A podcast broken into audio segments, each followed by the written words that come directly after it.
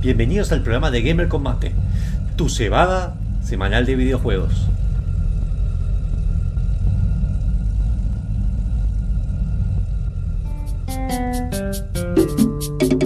Hola, ¿qué tal? Sí, eh, sábados 19 horas arranca el programa de videojuegos por excelencia de la radio UTN 94.5. Mucho gamer, mucho vicio, mucha sapiencia, mucho mate.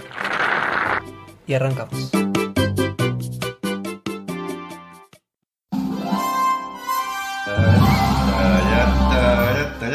Y estamos en el programa número 213, donde solamente están en este momento los de Gamer Combate que sirven. El pelado de Fran y el teclado de mi computadora.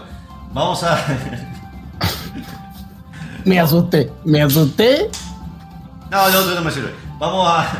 Oye, todo más te voy a copo. Oye, Chacho, Chacho iba a estar porque Chacho es después de mí el que más cumple junto a Fran.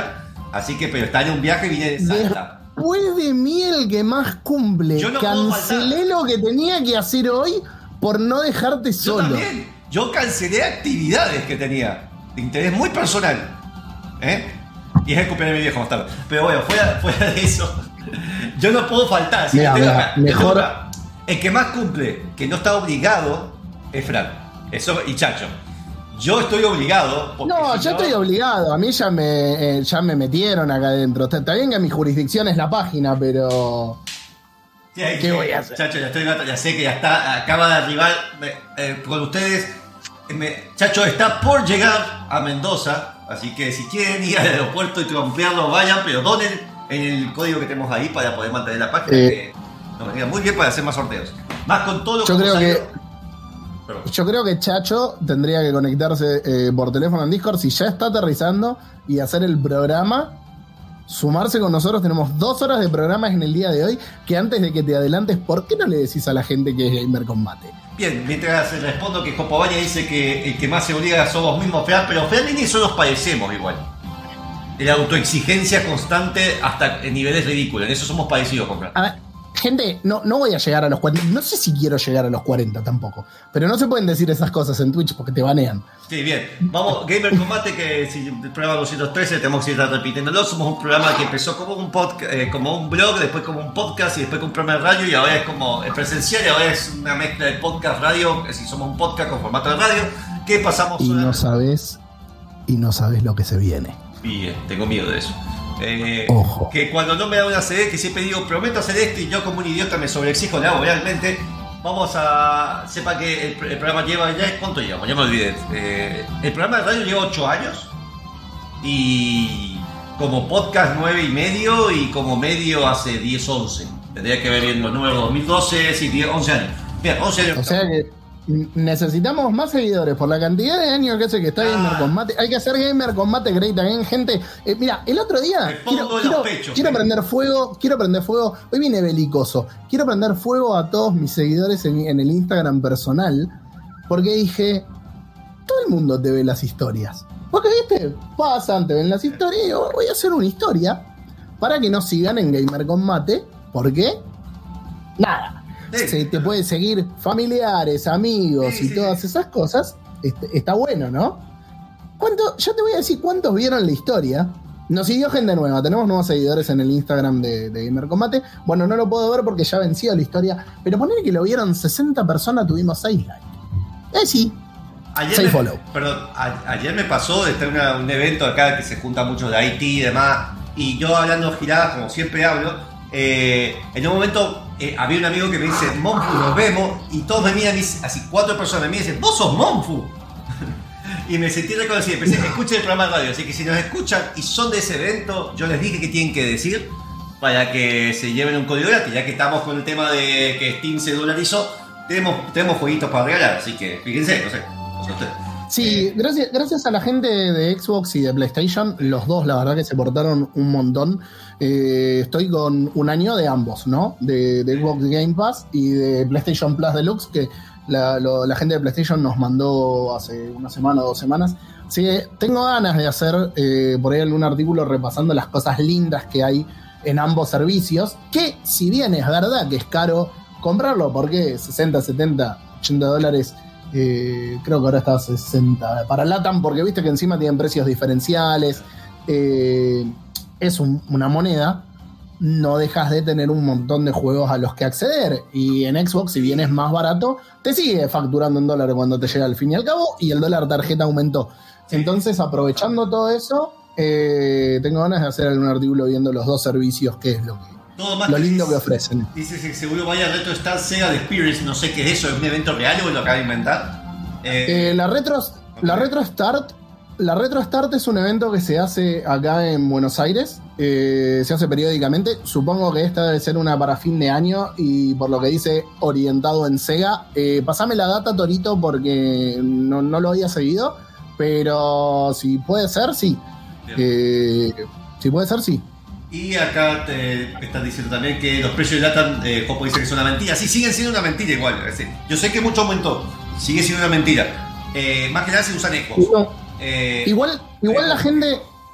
Igual la gente confunde los precios que te ponen las empresas con lo que te cobra el banco con los impuestos que te pone la Argentina. Bueno. Son tres guitas completamente distintas. Obviamente que lo- el que lo termina sintiendo es el bolsillo del, de- Sí, ¿no? del jugador argentino. eh, pero sería muchísimo peor que lo pueden ver ahora con Steam, con los publishers que no actualizaron y se quedaron con el precio de USA. eh, es muchísimo peor si no lo tenemos regionalizado. No, además. Mucho, mucho está peor. localizado, digamos. Yo pondré que soy desarrollador de acá y pondré que haga un juego, pondré que haga un juego copado. Yo acá en Argentina lo voy a poner a 4 dólares y afuera lo pongo a 50. Eso, eso lo pueden hacer. Eh, fuera de todo eso, eh, esa- eso que explicaste, se lo quise explicar muchas veces a cierto medio que me tiene bloqueado y me bloqueó. Isabel, se lo expliqué con de manzanita, eh, no, ni, nunca levanté la voz. Bueno, de eso, acuérdense que Eh. tenemos la radio UTN 94.5 FM, que se- gracias Deca por estar modificando y todo el tema de la edición para que salga en radio, porque a pesar de todo seguimos crea- en estado análogo y hay gente que todavía no escucha en radio, serán pocos, pero no escuchan en radio porque hay gente que usa radio todavía.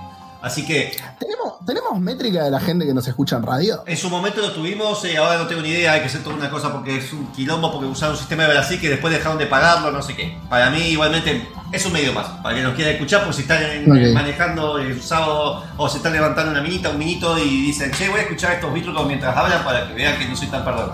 Bueno, eh, pueden, pueden seguirnos por Twitter barra X, que como se le diga ahora, a- pero se le sigue diciendo Twitter, ¿no? para mí es horrible, ¿no? Eh, Sí. como De, Gamer Commander. de- de hecho, el, el enlace sigue siendo Twitter. ¿eh? Sí, Yo lo sé. abro y a mí me aparece como twitter.com. Sí.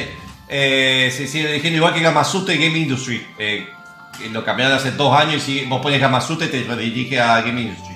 Eh, bien, y recuerda que estamos como Instagram, que ahí es donde más que nada subimos historias y noticias, igual que en Facebook y bueno, en X. Así que síganos. Eh, estoy medio complicado para hacer streaming combate, pero bueno, pueden seguir a Frank, que ya vamos a hacer el- ese cambio de que queríamos hacer para que empecemos a hacer todo streaming conjunto, todos como amiguitos. Eh, pero bueno, pueden seguir a Fran también, que está como en el último nivel, que está el podcast que hacen los otros sábados que no estamos nosotros. Entonces ahí. Y tenemos además, bueno, los streaming que yo trato de hacer, que voy avanzando con Mafia 2, Sekiro cuando pueda y cuando menos me dé una CB. Porque es la vida. Así que mientras nos acercamos a esta temporada de Navidad y no sé si te hago algo para decir, tenemos, yo lo único que te pido, Fran, que esta vez no está Chacho, tenés que verme cuando yo haga este movimiento que es que... Sí, señor, sí, señor. Sí, señor. Eh, no, no sé si, no sé si ya querés pasar a, si ya querés arrancar, o sea, porque la verdad es que para minutos. decir me parece que, bueno, eh, entonces, mm, no, bueno, pero de Last of Us me parece que por ahí para la parte de las noticias. Podemos empezar Eh, sí te puedo comentar. Sí, bueno, bueno, pero an- antes de, de arrancar con las noticias, te comento. Eh, estoy jugando al Super Mario RPG, el Legend of the Seven Stars, que la gente de Nintendo nos dio para que reseñemos. Y no me había podido sentar a jugarlo. Hoy eh, voy casi 13 horas y jugué la mayor parte hoy. Eh, me encanta, boludo. Me encanta, es súper divertido, lleno de chistes, la cantidad de minijuegos que tiene. ¿Vos jugaste el Eh? ¿Cómo? No, lo había empezado, Yo también. lo había empezado, pero no, no te voy a mentir. Lo tengo en la Super NES, en la Mini. Eh, y envejeció mal, está crocante, se Sí. ve bastante, bastante complicado. Es un juego bastante complejo Eh, para la época, eh. Eh, no sé porque como lo agarré después de haber jugado RPGs es como que es fácil. Sí, sí, no, pero para la época, estoy diciendo la consola, en el año que estaba, Sí. accesando que de Mario haciendo de RPG con esa forma isométrica y así. Eh, era complejo el juego. Sí, sí. Sobre, sobre todo que aparte que te, mezcla mucho de lo que es el plataformeo eh, adentro del juego, no, no es únicamente el RPG por turnos. Entonces es como.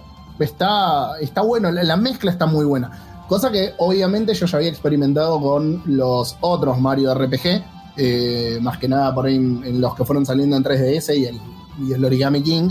Pero es como que este particularmente no lo había jugado, me está re gustando, me gustó mucho la historia y, y es muy lindo todas las mecánicas que tiene. Acá La verdad que todo Master dice que tiene unas ganas de traerse el emulador de NES y jugarlo. Fíjate, tal vez te dio gusto y tal vez eso hace que te compres el nuevo, así que. eh, no sé Sí. si está, está en Nintendo Switch en la versión ese también en el online ese que tiene. Eh, sí, sí, el, eh, hasta, donde, hasta donde recuerdo, el Super Mario RPG original venía con el Nintendo Switch Online, porque la gran mayoría de los juegos que dieron eran los que estaban en la Super NES Mini. Eh, Después sumaron es- otros, ¿no? Pero Copo dice, aguanta el Paper Mario loco, no me importa nada. Yo tengo muchos recuerdos al de Nintendo 64, pero los otros los jugué un poco y no los tengo tan buenos recuerdos. Puede ser bueno, Eh, yo no sea malo. yo jugué un, pa- el Paper, un Paper Mario en Wii, Ese que eh, que el peores. de- O el de el la puerta de los mil años. Me parece que es el que se viene remake ahora o el año Ah, que viene. Fue no. otro, otro de los que habían anunciado. Eh, y después el Super Mario Paper Jam, que mezcla a Super Mario y al Paper Mario, eh, que salió en Nintendo 3DS. Ese está buenísimo. Acá dice Copo, el de GameCube es ese, claro, que después salió, igual salió porteado a Wii. Salió uno de Wii, el de Wii que creo que se bastardeó bastante. Lo jugué un poquito ya como demasiado simplón. Eh, el de Wii no me acuerdo, sé que salió en su momento y tenía cosas interesantes con el Gamepad, pero fuera de eso no sé. Eh, bueno, eh, una otra noticia más que nada para desarrollar el videojuego, esto pasó esta semana. Como regalo del Día de Acción de Gracias, que el de Acción de Gracias de Estados Unidos es el único fin de semana largo que tienen, que es jueves y viernes. Eh, No, tienen dos o tres más nada más, pero, pero son pocos. no, no, pero es que ponen feriado puente, digamos, no es que lo, lo Mm. ponen, si cae un viernes es el viernes, pero si cae un jueves, el viernes también feriado. Eh, y creo que hasta a veces más sagrado que el 4 de julio, por alguna razón. Bien, fuera de, fuera de eso, eh, eh, para esta semana empezaron las noticias, entre ellos Game Maker, el motor este de videojuegos que tiene una historia, yo lo uso, también tengo que empezar a usarlo de nuevo, eh, que usa una pasiva JavaScript, muchos juegos como Undertale, Ma- Hotline Miami, hay otros más nuevos, pero bueno, para decirlos que viste están ahí, que uno los dice y los recuerda, están hechos en Game Maker. Eh, había tenido un, tenía un sistema limitado gratuito, pues si pasó de varios métodos de pago, los compró Jojo Games, después los compró Opera, el navegador Opera, de hecho está integrado con Opera GX, eh, muy buen navegador por cierto. Eh, fuera de eso, GameMaker empezó a tener cambios para ver cómo enfocarlo y como vio que Unity hizo muy malas decisiones, empezaron a decir, bueno, hagamos una cosa, todo este sistema pago que teníamos, que antes había que pagar mensualmente para poder exportar, para usar ciertas cosas, que no me parece malo, porque la versión gratuita estaba, antes era peor. Eh, lo podías hacer por lo menos para jugar y después pagabas el mes que ibas a exportarlo para Steam y ya está. Eh, pero bueno, cambiaron todo eso. Ahora Game Maker en general, así, todas las exportaciones, menos las de consola, son gratuitas. Ahora. Podés exportar, Pa- pa- Pará, pará, pero si porteo a qué sería, que de Windows a Linux o iMac nada más, No, no, no. porque después si no tenés esa consola, No, no, todo, todo, que sea Windows, Linux, eh, HTML5, hasta ok. Ah, Android, bueno, sí. iPhone, pero bueno, ahí el SDK tiene un soporte, hay cosas extra que no vas a tener. Todo eso es gratuito. Ahora, podés usarlo totalmente para Game Jam, para publicar tu juego, como se usaba en Game Maker hace como 10 años. 10 años era así Game Maker. Porque, pero bueno, está yendo mal el tema financiero. Ahora, ¿cuál es el pero?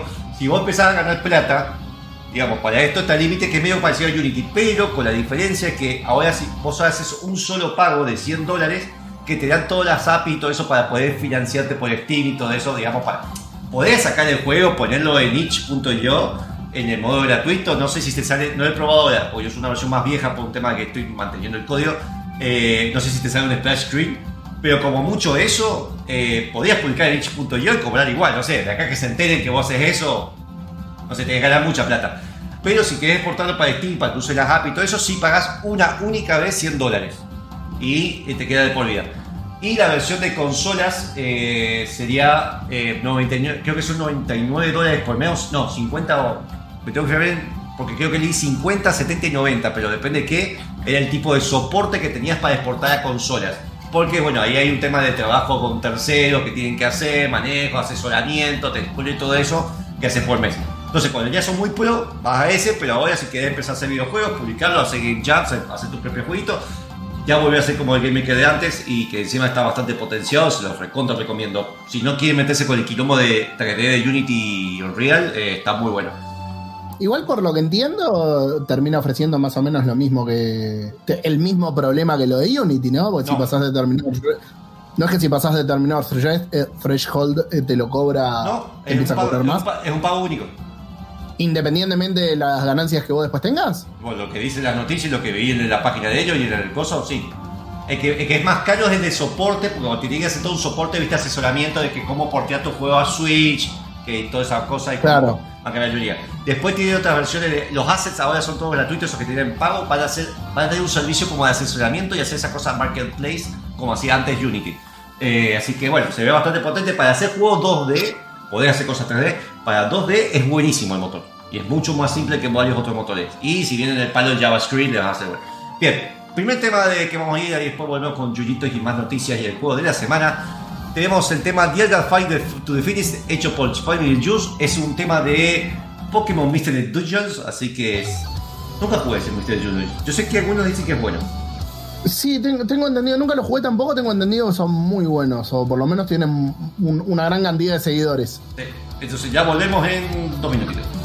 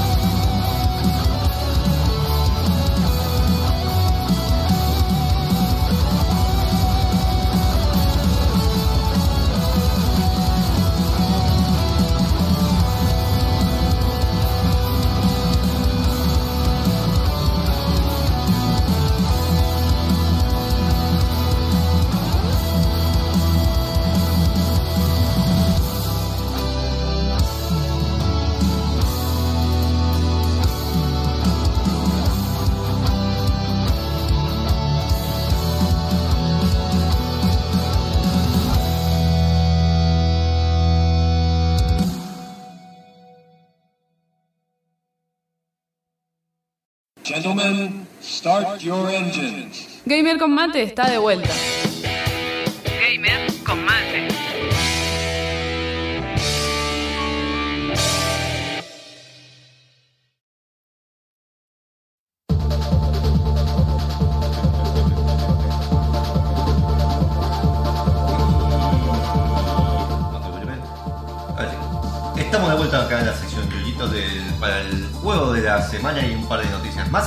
Así que avíseme si se está escuchando bien. o justo hay un anuncio que comienza y no lo puedo posponer, así que los que están en Twitch y vivo se van a comer el anuncio. Eh, vamos a hablar de un juego de la semana, que es la parte del retro del programa. Esta vez es un juego que eh, es, es uno de los favoritos de Javi. Eh, yo lo jugué, pero nunca lo terminé en su momento. No me acuerdo qué versión jugué, me parece que era MS, MSDOS. Eh, estamos hablando de Indiana Jones at the Fate of Atlantis, hecho por Lucas Arts. Oh, Un juegazo que para muchos se considera la verdadera continuación de Indiana Jones. De hecho, eh, las películas, en la última, eh, hacen referencia muy de fondo sobre que lo del juego es canon. Eh, esto hasta Primo lo ha confirmado. Eh, lo que no sé si son esas continuaciones de cómics que hicieron después, pero bueno, cualquier cosa. También hay un cómic, ahí está un poco la, el gameplay. Eh, hace poco hicieron un programa los chicos de modo historia sobre el Fate of Atlantis. Creo que fue, de hecho, el último. No sé si salió otro todavía. Lo estuve escuchando hace un par de semanas mientras laburaba. Eh, Súper interesante. Es un juego que- Obviamente, no solo con la historia, sino profundizando en todo el juego, ¿no? Ajá. Es un juego que se está desarrollando a la par cuando se estaba desarrollando Monkey así que teníamos un poco de desarrolladores. Uno de los que hizo el guion es uno de los que ha trabajado con Spielberg, que tenía la autorización y se lo hizo canon por ese tema. Eh, en, el, en el juego, obviamente, manejamos a, a Indy. Son, creo que tres años después de la del. La, la arca, la arca per- perdida, es en el año 1939, en el- justo el comienzo de la segunda, el comienzo más de la segunda, peligroso en más sentido, de la segunda guerra mundial. El juego tiene unas animaciones hermosas. eh, al ser indie, lo que pasa es que nos mandan a buscar un artilugio. Al, a volver con el artilugio, mini spoiler, son los primeros 15 minutos del juego. Eh, entregamos el artilugio, le saca y el tipo se quiere escapar con, el- con una parte del artilugio y no pagar a Indy. Cuando se sale, le agarra el saco y cuando ve que el saco le revisa los documentos, ve que era un tipo nazi que, se, que estaba este, como espía en el, en el laboratorio. Eh, y hay y un diario que tenía marcado para eh, seguir a Indy para conseguir las cosas y a una amiga que nunca se le mencionó, como todas las películas de Indiana Jones, cada una tenía una mina diferente, excepto la última película y la penúltima, pero bueno, es otro tema, pero la clásica estamos hablando. Y eh, su interés amoroso del momento, que dejó de ser arqueóloga para ser psíquica. Y Indy, obviamente, todo el tiempo se la pasa burlándose de eso, de que hay un psíquico que le está hablando, una, una deidad antigua de Egipto le está hablando sobre todo este tema de la Atlantis. Ah, parece que quieren buscar Atlántida para encontrar la, típica super arma. Me encanta que en toda la presentación Indy se cae y está un rato tirado mientras pasan los créditos. Eh, otra vez, acaba de pasar. Bueno, eh, ahí estamos en la parte de bueno, que descubre que es un nazi y todo eso. Pu- ¿Puede ser, Manfo, que se te está rompiendo un toque el audio? Eh, estoy tratando lo más. A ver, tirarme el micrófono más cerca, puede ser por el detector. Ah, ahí está. No, no, lo escucho como, como con fritura, como si tuviera algo de... Eh, no, no sé, acá me sale que está saliendo bien. Avísenme ustedes, no sé. Y eh, además eh, de eso, bueno, vamos haciendo toda esta cosa de la historia y tiene dos finales diferentes, que es una cosa muy interesante, para, novedosa para la época. En una aventura gráfica tenés dos finales donde salvás o no salvás a tu interés amoroso. Creo que tres, ¿eh? No, va, yo que soy para dos, puede ser que Eh, por lo que dijeron en el programa el otro día. Bien. Búscamelo. Eh, lo que mecánicamente el juego se basa con este sistema de Scum, que es el motor que habían hecho, que se basa en, en verbos y, y objetos. Entonces vos tenías golpear tal cosa, hablar tal cosa y vos ibas probando co- combinaciones en pantalla. Eh, en eso era muy parecido, tenía algunas modificaciones, por ejemplo el sistema de, pelea del juego, ahí vamos a ver acá. Tenemos el sistema de pelea, tiene un sistema narrativo muy interesante, así más profundo que otros juegos que había en la época de aventuras gráficas. Y tenías eh, tenía, ah, tenía una modificación después de que, bueno, las versiones de Macintosh y después la de MS-DOS tenías voces actuadas, no por los actores originales, pero tenía voces muy parecidas, eh, que para la época también muy, interesante. Y además tenía un sistema de pelea, entre comillas, que era medio duranga, pero bueno, podías pelear en el juego. Además que de los pocos juegos que había hecho LucasArts, creo que el otro es The Dig y, y alguna cosa por ahí de algún otro juego, pero era muy raro que podías quedarte trabado en el juego y te podías morir. Eso, por ejemplo, los Monkey Island, eh, hay una parte en el 1 que joden con eso nada más, pero no se puede morir y la idea es que no te quedes trabado. Eh, y además, al momento de partir, teníamos tres opciones para desarrollar casi todo el juego. vos tenías el, como que vos te, te está hablando la chica y vos decís, bueno, acompáñame, que es el modo más balanceado entre acción y puzzles. El otro decía, no, es muy peligroso, voy a usar mi sabiduría, es un modo donde casi todo lo tenés que resolver por puzzles. Y después, eh, no, porque va a ser muy peligroso, básicamente te vas a agarrar trompada con todo lo que venga. En una aventura gráfica, digamos que tenía pocos puzzles, más de acción. Entonces tenías tres formas diferentes de jugar el juego y con los distintos finales. Eso, eso de Indiana Jones, eh, hoy en día se puede conseguir por Eh, GOG y por Steam. Perdón, Sí. Por lo que encuentro acá, sí había tres finales. Bien. Uno habla de un cuarto que es una variante entre, pero no estoy seguro de ese cuarto. Sí, tres finales, que es en el que si no haces nada con la cosa que no vamos a spoilear al final del juego. Ah, bien, eh, acá me dice Campo que si apretabas, porque vos cuando peleabas, peleabas con el teclado numérico, eh, a lanzar, a pegar, a cargar. Si vos apretabas el cero, que nunca te decían, era como el golpe eh, posta para avanzar rápido la pelea. Pero el juego tenía un sistema de IQ que es Indiana eh, Quantifier, algo así, era, eh, como eh, el, el intelectual era de Indiana, era como, digamos, si vos hacías eso con el cero, directamente no te sumaban esos puntos. ¿Para qué sirven los puntos? Simplemente para decirte cuántas cosas completaste en el juego, si te pasaste un objeto, si te pasaste algún artilugio, era, si vos lo completabas todo, era que, bueno, descubriste lo, lo fulminaste el juego. Si no, era como para decirte un puntaje de cuánto sabías, avanzaste en el juego. Eh, así que ese es un juego que en Steam creo que está a mil y, mil y algo de pesos, está a un dólar y medio, eh, más impuesto, no sé, no estoy seguro porque Steamcito no sé si sigue funcionando o lo han modificado porque metía el precio en pesos, pero no sé si me suma a todo lo demás, así que fíjense bien eso. Eh, hasta nuevo aviso, yo creo que Steamcito me imagino que van a modificar todas esas cosas para que toma el dólar tarjeta, para que tenga todos esos modificadores y que habían distintas versiones. La versión más rota creo que era la de una versión de PC que salió a fines de los 90, que se ve horrible. Eh, pero el clásico... El, el, el isométrico, el, isométrico que era de, de acción-aventura. Sí, pero bueno, pero fue algo que sacaron a la par, que era como una versión más light de todo. eh, no se ve feo, pero es como que es otra cosa. Eh, no, eh, y después Tengo, entendido que no es divertido, no se ve lindo No y se controla para el orto. No sé si Jopo no lo jugó, por ahora por ahí en el chat va, va a poder decirlo. Pero pero es, es el Indiana Jones malo. Acá dice que Tinchito debería estar, dice que debería estar dando bien. Y yo me metí, pero había cosas raras que era como que veía el precio y hacía clic. Y supuestamente te cambia el precio del dólar al peso para que vayas viendo la alternancia y se me, me dejaba de mostrar los precios. No sé por qué. Que, Entonces lo probé igual hace poco, puede ser que sea un tema mío. Eh, ahí dice cómo en lo y que es malo. En realidad Steamcito es una inteligencia artificial que colapsó ante, No me ante la debacle argentina dijo a la mierda. Yo esto no lo puedo procesar. Y Claro. claudicó ahí. Arréglese usted y hábleme después que se me vaya el, el doble de cabeza. Bien, eh, vos no sé si tenés alguna otra noticia. Eh, sí, noticias tengo como muchas. Dale. Eh, en realidad, eh, primero que nada, hacerle chivo al artículo que escribí el- a finales de la semana de esta semana sobre repasando los eh, seis candidatos a GOTY de, para este 7 de diciembre, que refrescándole a la gente es Alan Wake 2, del que vamos a estar hablando, y mi favorito absolutamente personal, eh, sé que de muchos también, super candidato a llevarse la estatuilla, el Baldur's Gate 3, otro que está recontra fuerte porque te permite correr en pito y te da la libertad para hacer muchas otras cosas menos Goti. importantes. Goti. Sí, sí. Es, es más, vos sabés que lo hablábamos con Juli por el tema este de nicho y no sé qué, y me decía, yo opino lo mismo que vos. El Baldur's Gate es un juego súper nicho eh, No, dentro de su, de su RPG, pará. Pero la posibilidad de que corras en pelotas y te cojas a Dios y María Santísima, se lo abrió un montón de gente que en su vida, o conozco Bueno. gente que en su vida jugó un Baldur's Gate. Es como el Cyberpunk. Está bien, eh, no, no. No, no, no, estoy Sí, que sí, exactamente. Igual. Sí, exactamente. No concuerdo que es super nicho. Eh, no es super nicho ni en.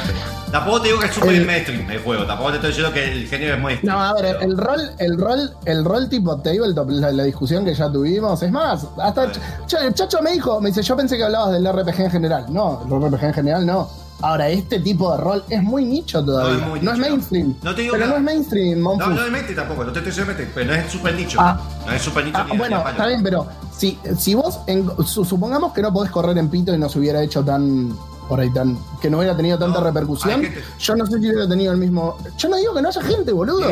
Pero- si lo pones al lado, ponelo al lado, y no hablemos de FIFA, ponelo al lado de Mario, ponelo al lado de Zelda, ponelo al lado mainstream, de, de Uncharted, si querés. Son mainstream.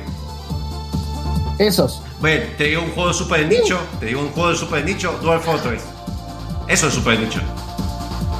No, bueno, pará, pero Dwarf Fortress ni siquiera es nicho, Dwarf Fortress No, es un eh, experimento. No, no, no, es, de nicho. Hay, tiene su nicho y hay un gente que lo re- Pará, lo pará, bueno, pero boludo, nicho. pará, pero hay, pero hay niveles, boludo. O sea, no podés decir que porque Dwarf Fortress está asociado a un nicho de cuatro personas, Eh, Son bastante. el. Sí, son bastantes. Sí, Son hecho, sí. Y eso, y estamos hablando desde que le pusieron el, Sí, los Ahí- ahí gráficos. El juego es un juego más Se que tiene comunidad. Listo. Acá se, se está popularizando a pasos agigantados, pero todavía le falta un toque. Sí, sí. sí. Eh, Pero no pero no, pero es, uh, boludo, que algo te guste no quiere decir que no sea nicho, boludo.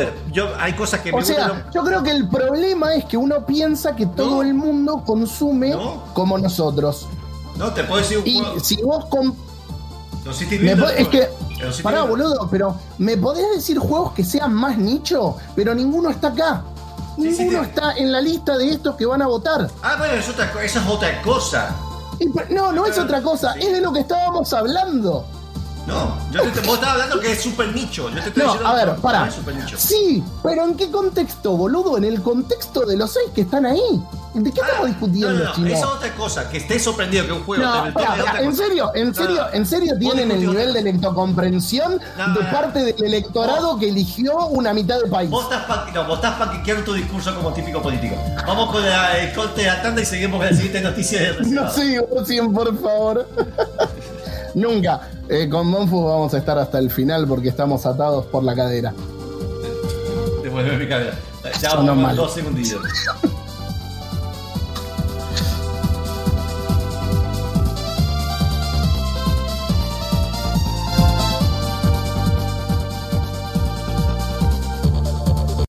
tiempo de videojuegos y se va al mate.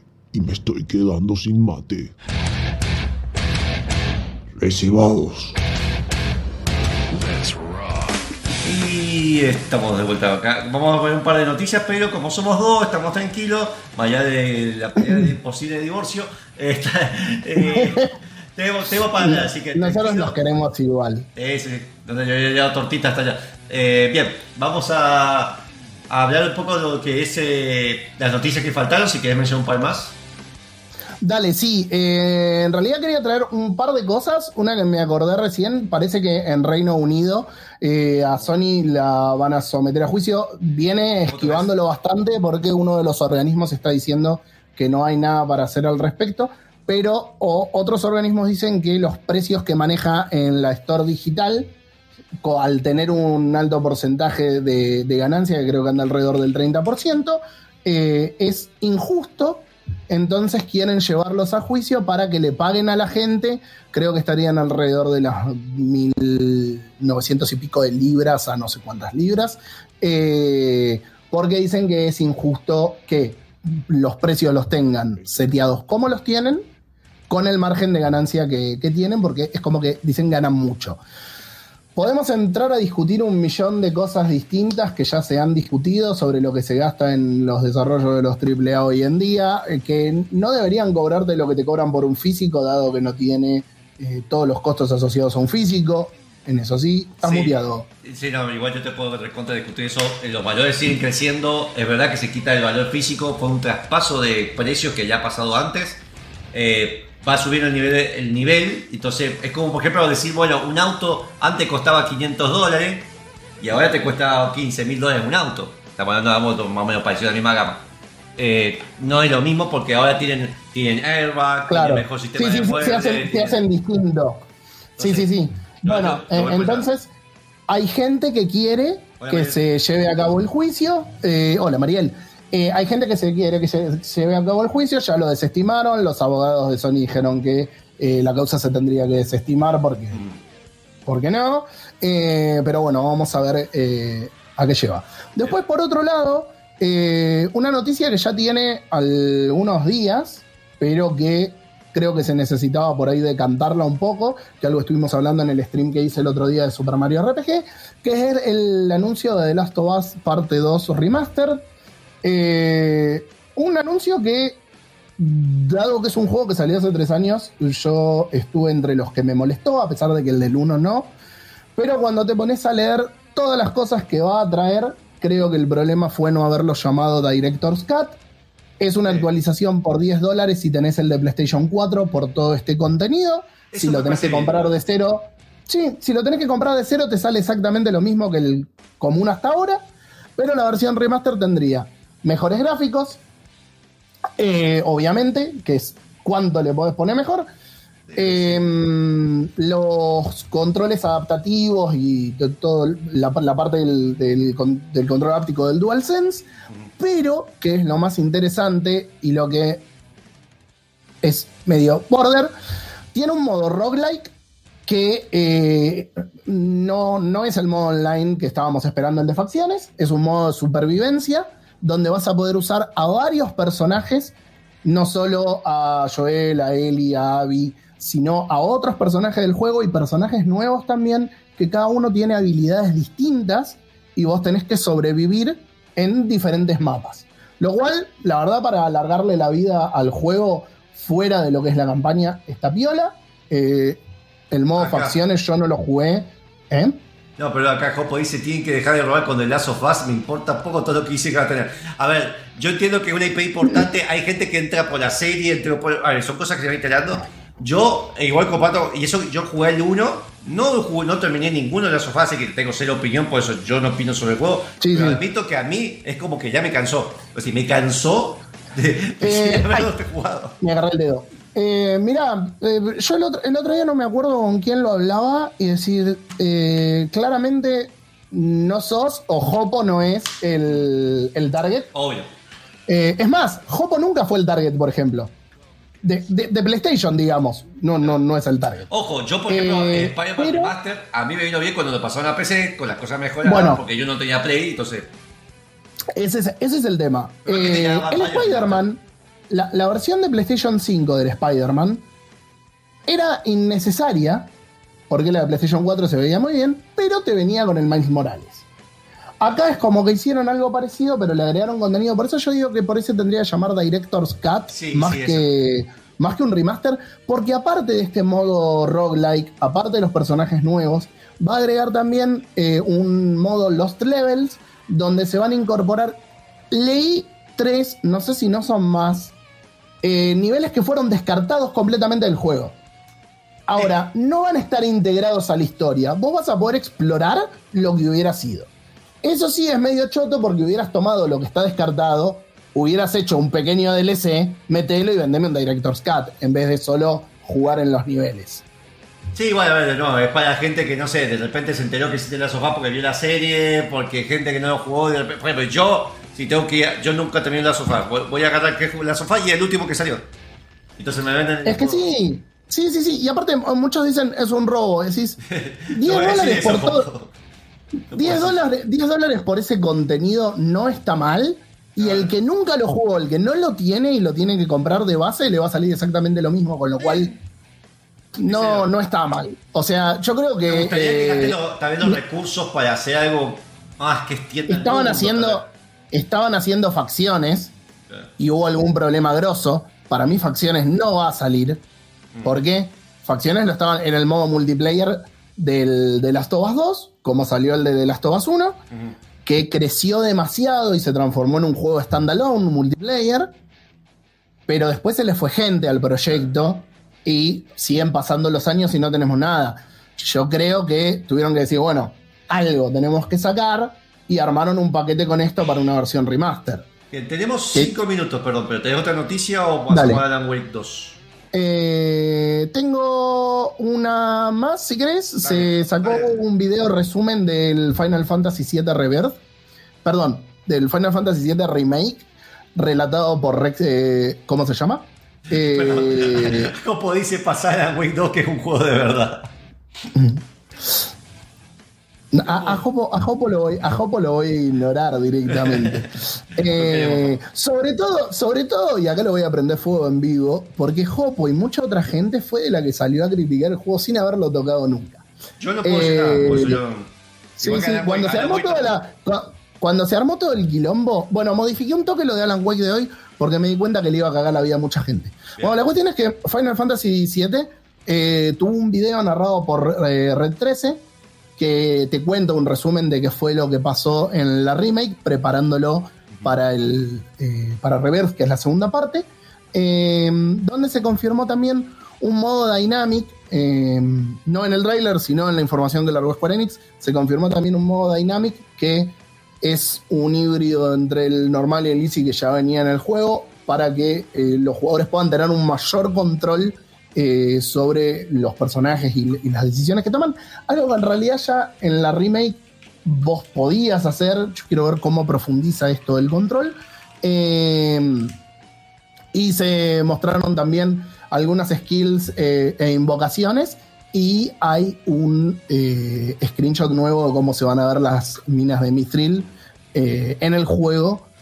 Y la verdad es que es, va a ser un escándalo. El, el reverse va a ser un escándalo. Bien. ¡Ah! Bueno, va- vamos a, a ir con Alan Wake 2, otro juego que tampoco puedo decir nada, a pesar que a mí me llama mil veces más jugar a Alan Wake que jugar a Last of Us personalmente, eh, por lo que sé. Eh, es que, pa- primero que nada, yo creo que no son títulos comparables y No. es el gran problema que tenemos a la hora de que la gente se tome a pecho los Tengo- Game Awards. Perdón, perdón, tengo que elegir entre jugar Last of Us 2 al 1 o jugar a Alan Wake. Yo estoy diciendo que en ese caso aún es como si, Mm. no sé, jugar Super Mario Bros. al nuevo Super Mario Wonders a jugar un Civilization 7. No Es sé. que tenés que elegir entre jugar cualquier juego y jugar al Alan Wake 2, elegís el Alan Wake 2. Bueno, listo. Ah, El Alan Wake 2 es. Y, y, mm, perdón, chacho, por el Baldur's Gate, pero es el mejor juego que salió en este año. Es uno de los mejores survival horror que salió en la década. Eh, y la verdad que lo que hizo Remedy es una locura. Eh, bueno, nada. Gracias, gracias a la gente de Remedy, obviamente le estuvimos jugando al, al Alan Wake previo a su lanzamiento. Eh, lo que no te das una idea de no poder decir nada como tenía atravesado acá eh, la cantidad de cosas. Yo creo que definir a Alan Wake, al Alan Wake 2, ¿no? Como solamente un survival horror es hacerle una injusticia. Porque, y creo que es una de las cosas tan lindas que tiene este nuevo juego, eh, mezcla un montón de géneros y cosas distintas. Eh, el tema del gameplay se mantiene en su nivel más básico con lo que fue Alan Wake 1, de sacar toda esta oscuridad alrededor de los, de los Taken o los tomados como, como se llaman los, eh, los enemigos en el juego, ¿no? Eh, que es- ¿Vos jugás el 1? No, no, por eso es que no lo jugué nada. Siempre lo tuve ahí. Creo el lunes siempre creo que lo tengo. Para jugarlo. Ok, vamos a recapitular un poco. Eh, empecemos por el resumen. Alan Wake es un escritor que eh, se va de vacaciones con su esposa Alice al pueblo de Bright Falls, Es un lugar tranquilo. Pero ya me estás describiendo la mayoría de los libros de Stephen King cómo comienzan. Bien, dale. No te preocupes, eh, porque precisamente es un juego sobre un escritor. Ah, bien. Pero ¿No sabías que Alan Wake era escritor? No, yo no sabía. No, yo sabía que Bueno, era medio de Alan- terror, medio psicológico, eso. Alan, Alan Wake, Alan Wake es un escritor que eh, con esta excusa de la escapada romántica, Alice se lo lleva para tratar de que pueda sobrepasar el bloqueo que tiene.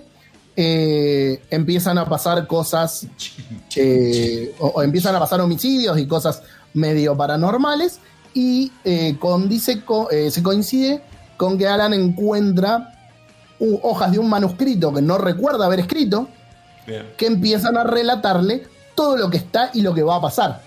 Entonces, a medida que vos vas jugando, vas viendo, vas escuchando como Alan te narra lo que está pasando por su cabeza, eh, cómo te describe eh, la situación, el lugar en el que estás. Y es increíble porque tiene un eh, contraste muy fuerte o acompaña muy bien, no sé si decirle contraste, entre lo que te está narrando y lo que vos estás viendo.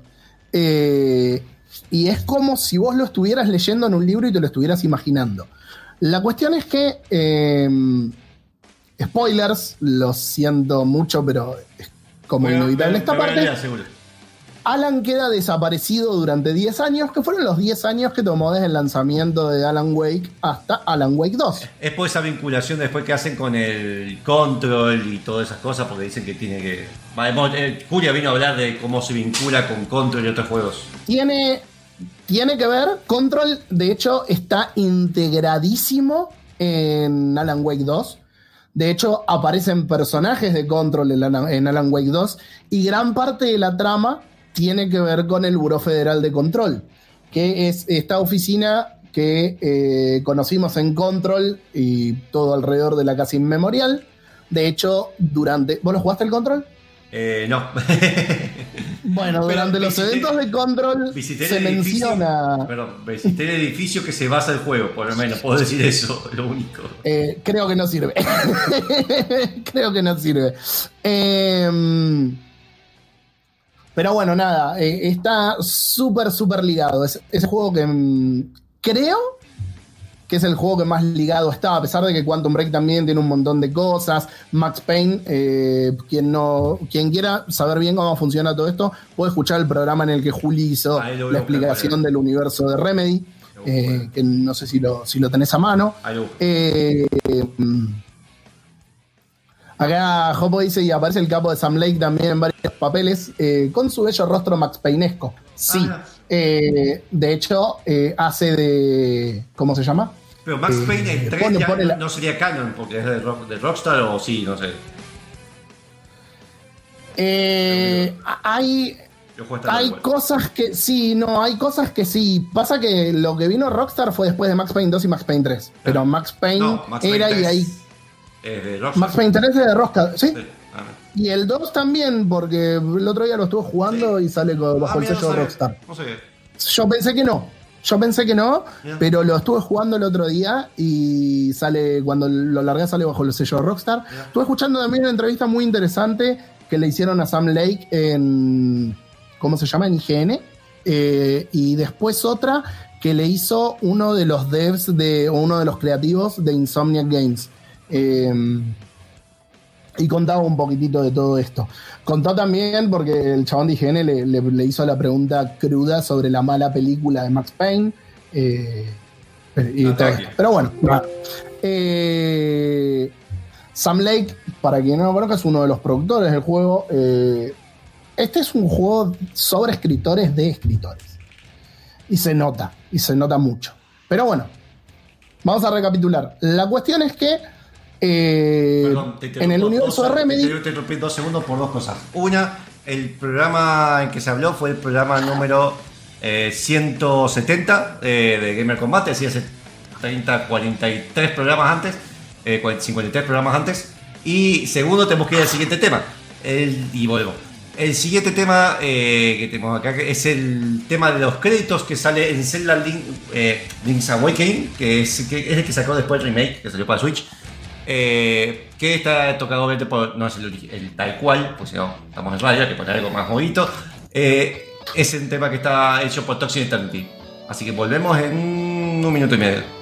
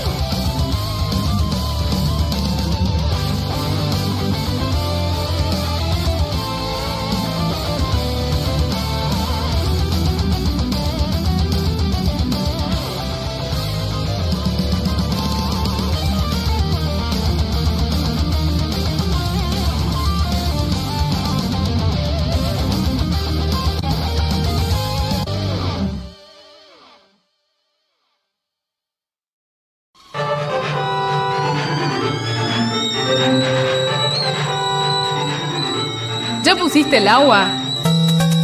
Gamer con mate está de vuelta.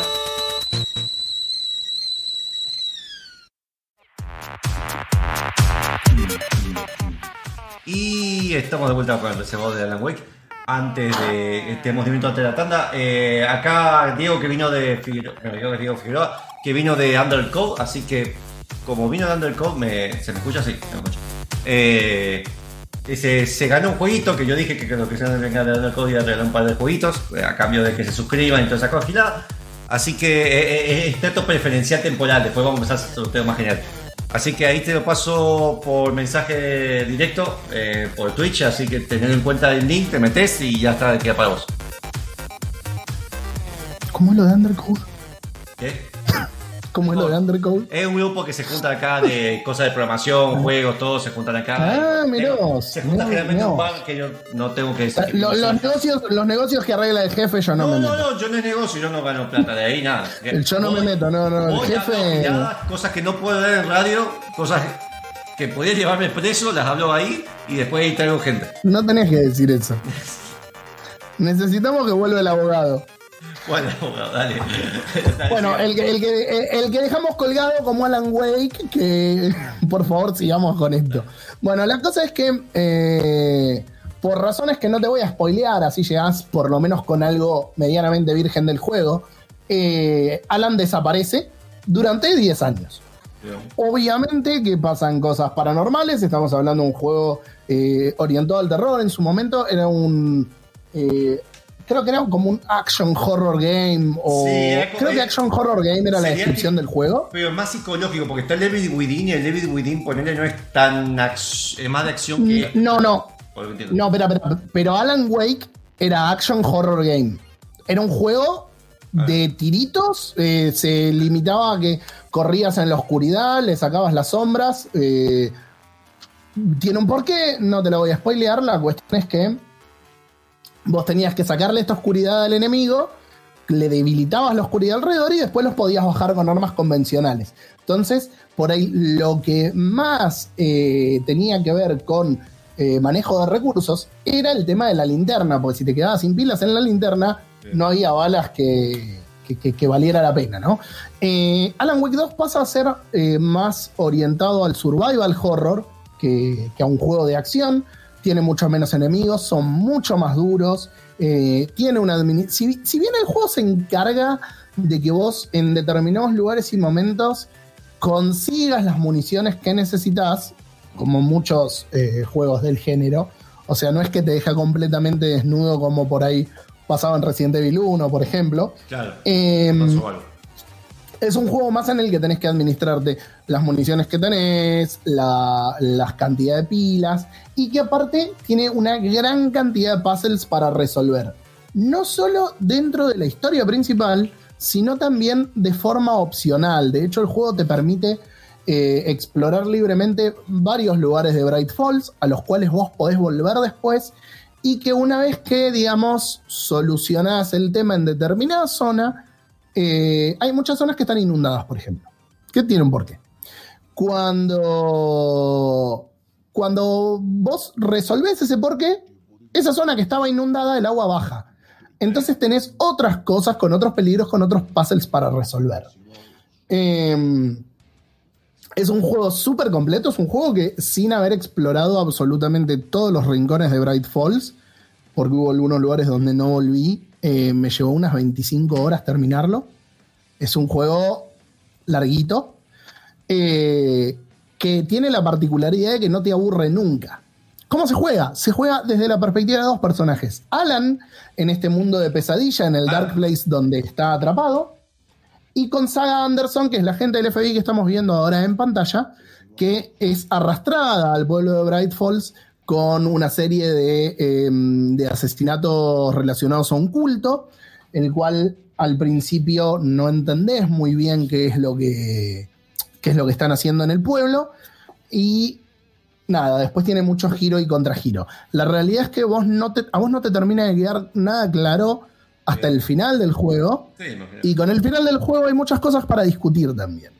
Eh, es, co- como te digo, es un juego sobre escritores, hecho por escritores. Bien. Entonces está excelentemente narrado. No solo está excelentemente narrado, eh, y cuenta obviamente con una narrativa brutal, porque todo Bright Falls te habla y te cuenta todo el Dark Place, tiene algo para contarte, eh, sino que está eh, muy, pero muy bien actuado. De hecho, a Saga Anderson, a la actriz que hace de Saga Anderson, que ahora se me borró el nombre, la nominaron para mejor, eh, para mejor interpretación. Me parece que es un robo a Ika Billy, que es el actor que hace de Alan Wake, porque es un personaje que en... Esto es un pequeño spoiler, pero la realidad es que ya lo subieron en todos lados. Lo subió Remedy, lo Bueno, subió el Gods of Asgard, que es la banda, Yo no me enteré. y es muy probable que lo veamos en los Game Awards. Pero hay una parte que hay hasta baile. Entonces, Wow. eh, y no, no te voy a decir en qué contexto. Sí, eh, eh, Chacho se lo spoileó abriendo YouTube nada más porque, Ah, como te digo, lo subieron en todos lados. Y Hopos, Hopos es un boludo. Yo no tengo, lo- no, no tengo la moderación rápida para. Bien. eh, Gráficamente bueno, se ve bueno, bien, no te digo nada nuevo, no veo wow, locura. No, bien. para. No, gráficamente no se ve bien. Gráficamente es el piso de lo que debería ser la generación. Por eso. Se bien. ve mejor que la gran mayoría de los juegos que salieron este año.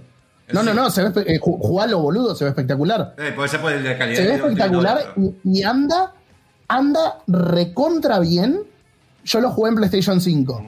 Eh, el único problema que tuvo fue con la sincronización de los subtítulos, si lo jugabas en español, y aparentemente estaba muy mal hecha esa parte. Hay una parte en la que te llena de una pared de texto todo lo que dice como por 5 minutos Alan Wake. Te lo ponen en un subtítulo solo. Eh, tuvo varias actualizaciones y eso lo corrigieron, pero visualmente es una locura. Eh, la iluminación que tiene es fantástica, sobre todo en esta parte que spoileó Jopito, eh, lo, lo musical. Eso es, es brutal. Eh, y es muy variado, te varía mucho el gameplay, más allá de que en esencia sea alumbrada, disparada.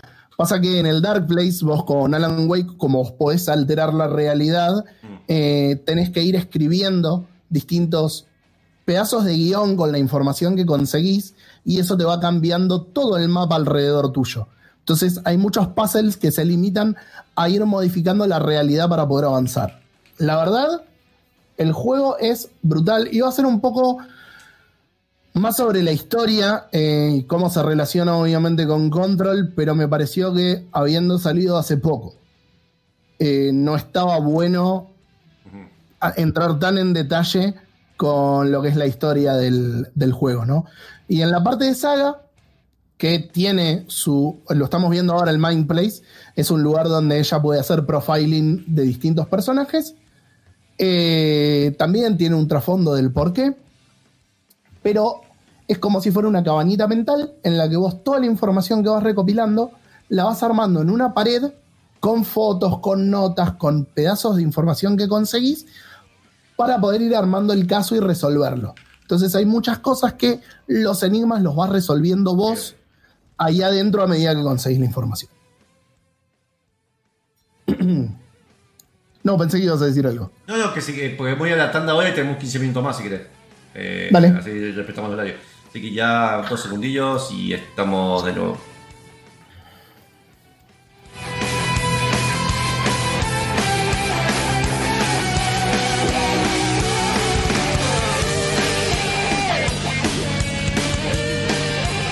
Y ahí está. Ahí se jopó. Eh, estos muchachos es un reloj. Sí, sí, perdón, que eh, encima estoy manejando dos pantallas, estoy mareado. Y estar atención lo que hice Fran y tengo que ver lo del tiempo porque, bueno, temas de radio. Eh, por eso también hace que vayamos más al grueso muchas veces y después para los streams es cuando empezamos a hablar giradas y no vamos. Bueno, Eh, esta versión del tema de Duke no les puede traer quilombos con el sí, copyright por eso, de Megadeth. por eso tiene, un, tiene un cambio y por eso yo generalmente no dejo que suene mucho tiempo de fondo y por eso lo hago mientras estamos hablando. Tengo un tema secundario que dejo más de fondo. Eh, pues. no, los botonescos de No. ¿cómo, cómo, cómo se nota que no escucho el, el- el programa en vivo, no? Porque Sí, sí. no, no me había dado Yo cuenta. siempre le dije, búsqueme la solución para que ustedes escuchen lo que yo estoy escuchando, porque realmente no tengo cero ganas. Lo voy a hacer half y quedó en la nada. Así que cuando quieran hacerlo, yo soy otro mapa para eso. Así que escucha la botonera y no. Desconozco, desconozco cómo se hace, así que va, va a seguir así. Eh, no, voy, a- voy a seguir sin conocer qué es lo que pasa, como la gente que se tira a Alan Wake 2 por primera vez y llega y no entiende Ah, absolutamente eso. nada. Yo te quería preguntar, yo por ejemplo, si no lo voy a hacer porque mi TOC no lo permite, pero si yo por ejemplo tendría que empezar a jugar Alan Wake 2, y, ¿hace falta que juegue el 1 o hay un resumen, algo? Hace falta. A ver, hay algunas cosas que te explican, pero yo creo que hace falta que juegues al 1. Bien. Que mires la serie, hay una serie de Bright Falls que se hizo, que se puede conseguir en YouTube, de hecho el otro día se la pasé a Chacho, creo que en el último programa habíamos estado hablando, no recuerdo si, en realidad no recuerdo si fue en el último programa o si lo busqué en el, eh, mientras estábamos en un stream, creo que fue cuando hice el stream de Star Ocean. Eh, está la, la- la serie de Bright Falls, son creo que seis capítulos de 15 minutos, una cosa así. Eh, y hay un montón de otro olor aparte que se, que se apoya bastante. Yo te diría que lo que es fundamental para Alan Wake 2 es Alan Wake 1, Control y Alan Wake 2. Obviamente, ¿no? Así, en ese orden. Y Control. Pues, Alan Wake 1, Control Y después 2. Bien. y después el 2. Sí, sí, sí. ¿Por qué si lo tengo esto? A ver, eh, más que nada porque, ponele, vos ya sabés que está desaparecido Alan Wake, ¿no? Porque aparte es la premisa del, de Alan Wake 2. Eh, el tema es que si no lo jugaste, no sabes por qué, no sabes por qué desapareció, no sabes dónde está, eh, por, por qué está este lugar oscuro. O sea, ent- entiendo que no sabes nada. Y que muchas de las cosas que vos ya sabías cambian del cambia el contexto cuando Control y todo el lore del universo expandido entran en juego. Es un juego que eh, en ese sentido es muchísimo más rico. Acá está el American Nightmare, sí. el American Nightmare no hace falta. Eh, de hecho, durante un montón de tiempo se decía, bueno, pero ¿qué onda? ¿Es una secuela o no es una secuela? Es un spin-off, no tiene demasiado que ver. Eh, yo no lo terminé, quiero, quiero aclarar, pero hasta donde tengo entendido no ni pincha ni corta con nada. Es como que el American de hecho es como que el American Nightmare no hubiera existido. Eh, pero qué sé yo, si lo quieren jugar, bien por ustedes. Yo la verdad traté de jugarlo y no no sé por qué cada vez que lo empezaba jugaba 10 minutos y lo sacaba. El Tengo- American Nightmare. Buenas noticias. Tengo el Alan Wake 1 en Epic, el Alan Wake American Nightmare en Epic y tengo el Control que por la cuenta prestada con Chacho en Steam. Así que Bien. Bueno, hace poco eh, yo compré en la Switch el remaster que estaba creo que 100 pesos, una cosa así. Que lo pusieron en oferta un día y lo compré con, con Gold Points de los, juegos. Los sufro mucho si no juego el remaster y juego el original. No sé, yo sé de juegos viejos, así que no debería. Mirá, a, a ver, yo me acuerdo que se veía muy bien, pero. pero es probable que lo veas ahora y digas, "Uh, es un culo. Eh, me, Ahora, pasó muy, me pasó muy lo que acabas de decir con un juego que vamos a hablar después, así que. Eh, me falta el control, dice, eh, dice Diego, está en oferta en Xbox, pero estoy en números rojos. Mirá, si en diciembre, no, no te olvides que viene fin de año ahora. Entonces por ahí Ah, ya. Xbox a fin de año vuelve a ponerlo en oferta. Porque sé que estuvo, creo que 500 pesos, una cosa así. Con lo cual ponerle que con impuestos sea, no sé, una luca y algo. Una Menos de una media. pizza, una pizza, te sale menos de una coca. Sí. Te sale, perdón por Sí, encima. sí. Eh, lo, lo- lo que sí, lo- ahí, bueno, ahí me voy a ver cómo me turno con eso. Si no, Control es muy gracioso, posta, ya sé que digo esto. Busquen el edificio, si busquen por internet, por Google Maps, el edificio en que se basa Control es re bizarro. Yo lo vi en persona, es muy bizarro ese edificio. Existe, ¿viste esas cosas que existen en lugares, estas cosas no existen en la vida real? Bueno, sí. Eh, ¿Ese- ¿Es ese edificio que no tiene ventanas que está en Nueva York? ajá, que es un rascacielos.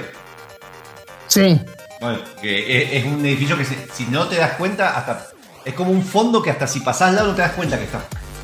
No, igual, va, no sé, nosotros siempre que pasamos por la puerta siempre decimos, ¿qué mierda habrá ahí adentro? Bueno. Eh, porque es- es súper obvio, es como el único edificio que no tiene ventanas. Hay video, busque sentido que hay un video de, de Dross también explicando como una teoría conspiratoria, las distintas teorías conspiratorias de lo que hay. eh, pero hay un porqué que se construyó, bla, pero no importa. Eh, es otro tema. Bien, eh, sobre Alan Wake 2, ahora, eh, ¿vos lo terminaste bien? ¿Te faltó algo? Eh, sí, me, me fal- me faltó que anuncien el 3. No, bueno, Pero digamos, para ver si tal vez a algún punto te hace falta revisar, no sé, No, alguna parte de eh, no, a ver, tengo, sinceramente tengo ganas de volverlo a jugar, porque como te dije, hubo lugares a los que no volví. Generalmente, ponele, te encontrás con hieleras o cajas que tienen códigos. Y esos códigos los abrís y generalmente ahí tenés municiones y esas cosas. Hubo un arma, por ejemplo, que no. que me faltaba encontrar un pomo de una cerradura para poder abrir el lugar donde estaba. Y como no lo encontré y le estaba pasando re como el orto en ese capítulo, eh, me quedé sin el rifle. Sé que terminé el juego sin el rifle.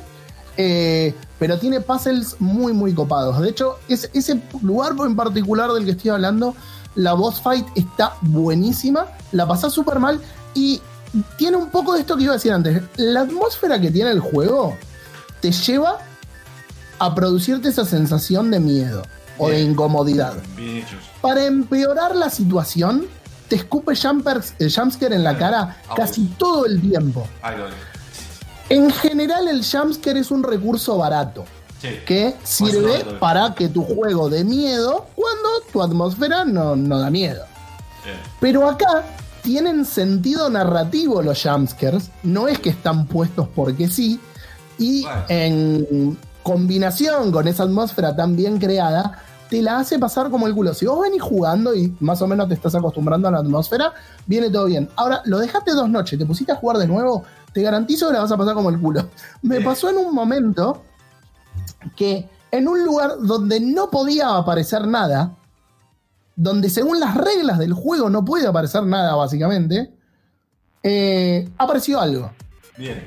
Me pegué tal cagazo, yo estaba acostado en el sillón, que le pegué una patada a la cama y. ¿vi- ¿Viste el sillón negro de mi pieza? Sí.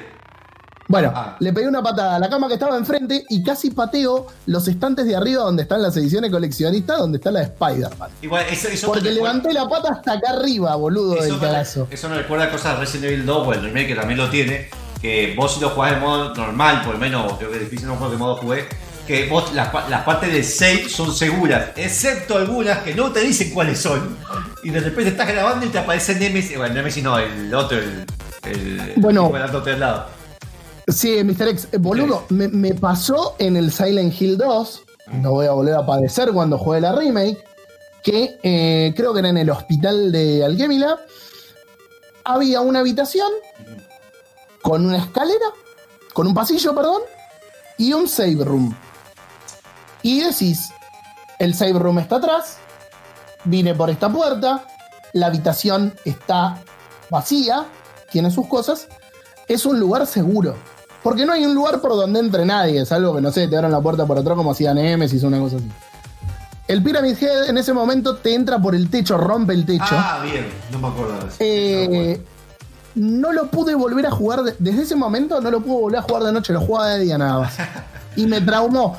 Eh, confiaba en el juego, confiaba en las reglas establecidas del juego y el juego las rompió por completo.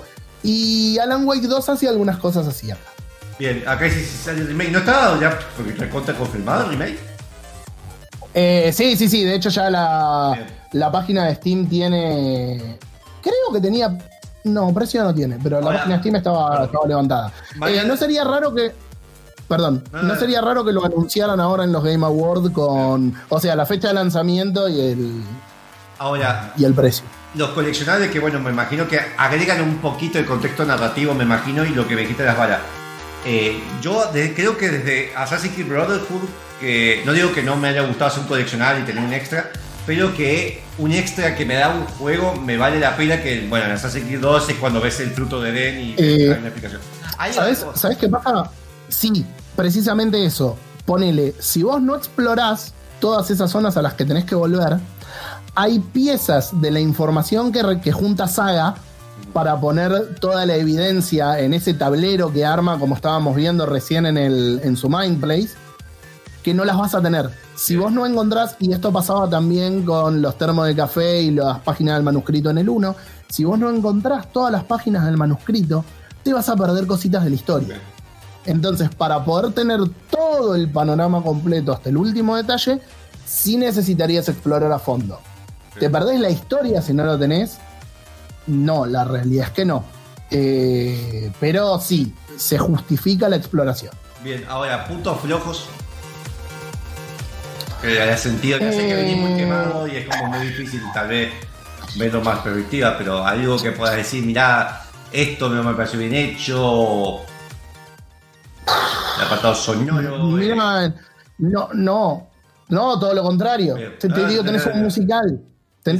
O sea, eh, eh, lo único que vi negativo en su momento fue el tema de los subtítulos en español. Bien. Y como no lo iba a estar streameando, lo pasé al inglés. Y como en inglés andaba, dije, te vas a la verga. Perdón, perdón, radio. Eh, entonces fue como. Lo único que lo veía por ahí en negativo era el- en el aspecto técnico eh, en cuanto al doblaje. Eh, no el doblaje, el, el subtitulado. eh, que se lo criticó mucho. Eh, la verdad que se lo criticó mucho. Sé que en rendimiento el PC Perdón. las mataba. Acá porque el Jopo dice, ¿está mal traducido o está mal sincronizado? Am- en realidad no es que estaba mal traducido, había cosas que estaban mal localizadas. La, lo que era el subtitulado estaba mal hecho. Como dije hace un momento, capaz que Alan Wake habló durante dos minutos y esos dos minutos te lo pusieron en una pared de texto así en vez de que tenga cada uno su frame de tiempo. Ah, bien. Y encima había una desincronización en algunas partes del juego, sobre todo al principio y creo que a la mitad. Eh, esto no lo corroboré yo, lo de la mitad, me lo dijeron otros chicos que lo, que lo reseñaron, porque yo cuando vi que estaba así lo puse en inglés y como andaba en inglés seguí de largo. Eh, pero que se desincronizaba zarpado. Es como que, no sé, como que recién ahora estuvieran poniendo el subtítulo de lo que dije de la pared de texto Ah, Sí, la parte de tensa que está en un negocio. Mierda. Eh, te iba a decir después, eh, o sea, ¿sabes si va a salir un DLC, algo? Te deja como que va a Eh, ver. mira, el 1 tuvo, Sí. Alan eh, Control tuvo. Hay un montón de cabos sueltos como para que se haga un DLC. eh, pero más me inclinaría porque eh, hay una tercera parte. Eh, ahora, lugar para DLC, eh, sí, sí, obviamente. la verdad que. La verdad que sí. Claro, cero esfuerzo. No, no sé si fue cero esfuerzo. Yo, yo creo que debe haber sido un mal trabajo por el equipo que lo, que lo Sí, hizo, pero claro. sé que lo, lo parchearon bastante rápido. pa. Eh, nosotros creo que empezamos a jugarlo un mes. Un mes porque creo que. Creo que salió el 26 de octubre, si no me equivoco, o el 25 de octubre, ya te digo. Por eso nunca tienen que jugar. Tienen que comprar juegos apenas salgan. Para eso tienen que esperar que Fran haga la review wiki y escuchar el programa de radio. Primero, primero tienen que esperar a que me lo coma yo con todos los problemas. Bueno, pero sabes que a veces pasa al revés, boludo. Sí, lo disfrutaste. que muchas, No fue- no veces. No, mu- muchas veces pasa que dicen, está roto, caen los frames, no anda. Y vos decís, che, pero yo lo jugué antes el parche día 1 y estaba perfecto. Bueno, pues ¿Qué que- hay gente que también le quedaba 50.000 cosas. boludo. A ver, yo jugué el Brigada. Perdón, el, el, el 27 de octubre salió, nosotros lo empezamos Bueno, creo que el bueno. 23 de octubre. Bueno. Eh, que hay juegos que está bien, si le pones 50.000 cosas, ahora si le estás jugando normal, también hay gente que le pone exigencias que sea yo hablé, hablé con bueno, Bruno, le mando saludos, que yo entiendo en- que el nivel de Final Fantasy VII, pero se estaba quejando de que en un fondo de una de las escenas se veía el fondo pixelado, pero viste, onda, que lo ves y le estás prestando atención a lo que está pasando en la cinemática. Eh, está bien, si te quieres poner quisquilloso, se puede. La, real- la realidad es que eso pasa en todo. Si, Sí. si nos ponemos en serio en quisquilloso, Sí. eso pasa en todos los juegos. Mientras no sea jugable, a ver, como cuando apenas salió el Cyberpunk, que igual, por ejemplo, a mí todos me decían que estaba roto, no se podía jugar, también yo no vi ningún bug. Así, en el tiempo que lo jugué, lo jugué apenas salido. Uh, no, yo, yo lo jugué el día de salida y creo que el 90% de los personajes que me encontré estaban en T-Pose. Bueno, Entrabas a cualquier lado y estaban en A mí no T-Pose. me pasó nada de eso, y eso que lo jugué, lo estuve streameando, cuatro horas. No me Mm. pasó. Sí, sí. Eh, pero bueno, a ver, tal vez, situación mía. Eh, pero, por ejemplo, esos juegos, el No Me Sky, o algunos juegos, viste, por ejemplo, lo que pasó con el, el City Skyline 2, que el tema del renderizado de los dientes, que hacía que te bajaran todos los FPS, eso te lo puedo entender. Sí, sí. Ahora, cuando tiene algún detallito, qué sé yo, el Red Dead Redemption, y en una parte encontraste que el caballo atravesó una pared en un juego enorme, dale, no me jodas. Sí, sí, sí, ni hablar. Bueno, hubo mucha gente que lo criticó por el rendimiento en PC. Eh, y tiene dos cosas, ¿no? Porque muy probablemente los modders ya le vayan a sacar, creo, creo que tenía que ver con una precarga de, de shaders. Eh, pero hay, hay algo que es una cagada, pero que tiene que empezar a pasar y que se tiene que sentir que lo que vos estás jugando corresponde a una nueva generación. Porque está buenísimo que los juegos los pueda jugar cualquiera en cualquier máquina. Bien. Pero pasó con la PlayStation 5 que hubo un montón de juegos que quedaron atados a la generación anterior y hubiera estado bueno que no hubieran estado atados a la generación anterior. Que los estés jugando en la PlayStation 5 y digas, siento que estoy jugando un juego que me compré una Bien. consola nueva. Antes de seguir, perdón, eh, bueno, ya tenemos que ir al, al último tema. Un cierre que le Dale. quiero dar. Eh, si les gustan los survival horror, este es el mejor survival, por lo menos en lo que es mainstream, porque no puedo hablar de los mil juegos de terror que han salido, eh, pero es el mejor survival horror desde Silent Hill 2. Mierda. Me hizo sentir exactamente, sí, y, y yo pensé que, digo, por ahí me estoy jugando con lo que digo, y un montón de gente me dijo lo mismo, he leído que mucha gente puso lo mismo. Eh, la atmósfera se siente en un montón de cosas como... Eh, eh, No, no puedo entrar en detalle sin decir más, pero es el mejor survival de Silent Hill 2. Yo prometo algo, porque todavía me falta un par de Resident Evil. Termino la saga de Resident Evil de lo que tengo que jugar, que es el remake del 3, del 4 y después del 8. Eh, seguramente va a ser el 6. Pero el 6, el 6 no lo jugué, no terminé, pero no sé si lo voy a. Eh, bueno, eh, y te juro que yo le engancho al, al Alan Wake, porque me gusta mucho, a pesar que soy re cagón, lo veo muy interesante porque tiene esa mezcla que me gusta. Eh, investigación, de terror, de acción, lo veo muy bien. Mira, el, el Alan Wake 1 te va a llevar un poquitito de la mano si sos así, porque como es un action horror game, no vas a tener tanto, vas a tener lugares oscuros, no va a ser tan survival. Para cuando llegues al Alan Wake 2, ya te va a haber absorbido la historia y lo vas a jugar inevitablemente. Y vamos al siguiente tema, el, el tercer tema del día de la fecha es One Eye Slugger, eh, hecho por Vicente Monero, un, una- un arreglo que hacen.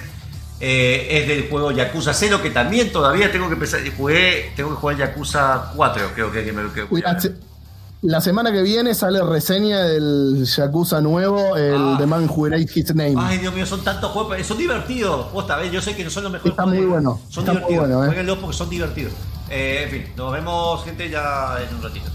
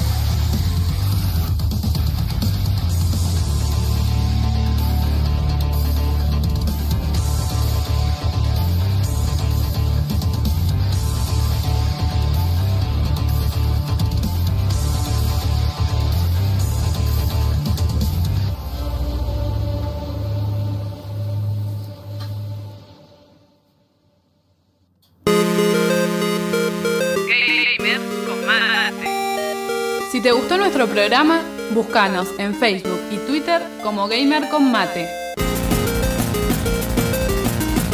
Escuchanos todos los sábados a las 19 horas en Radio UTN 94.5.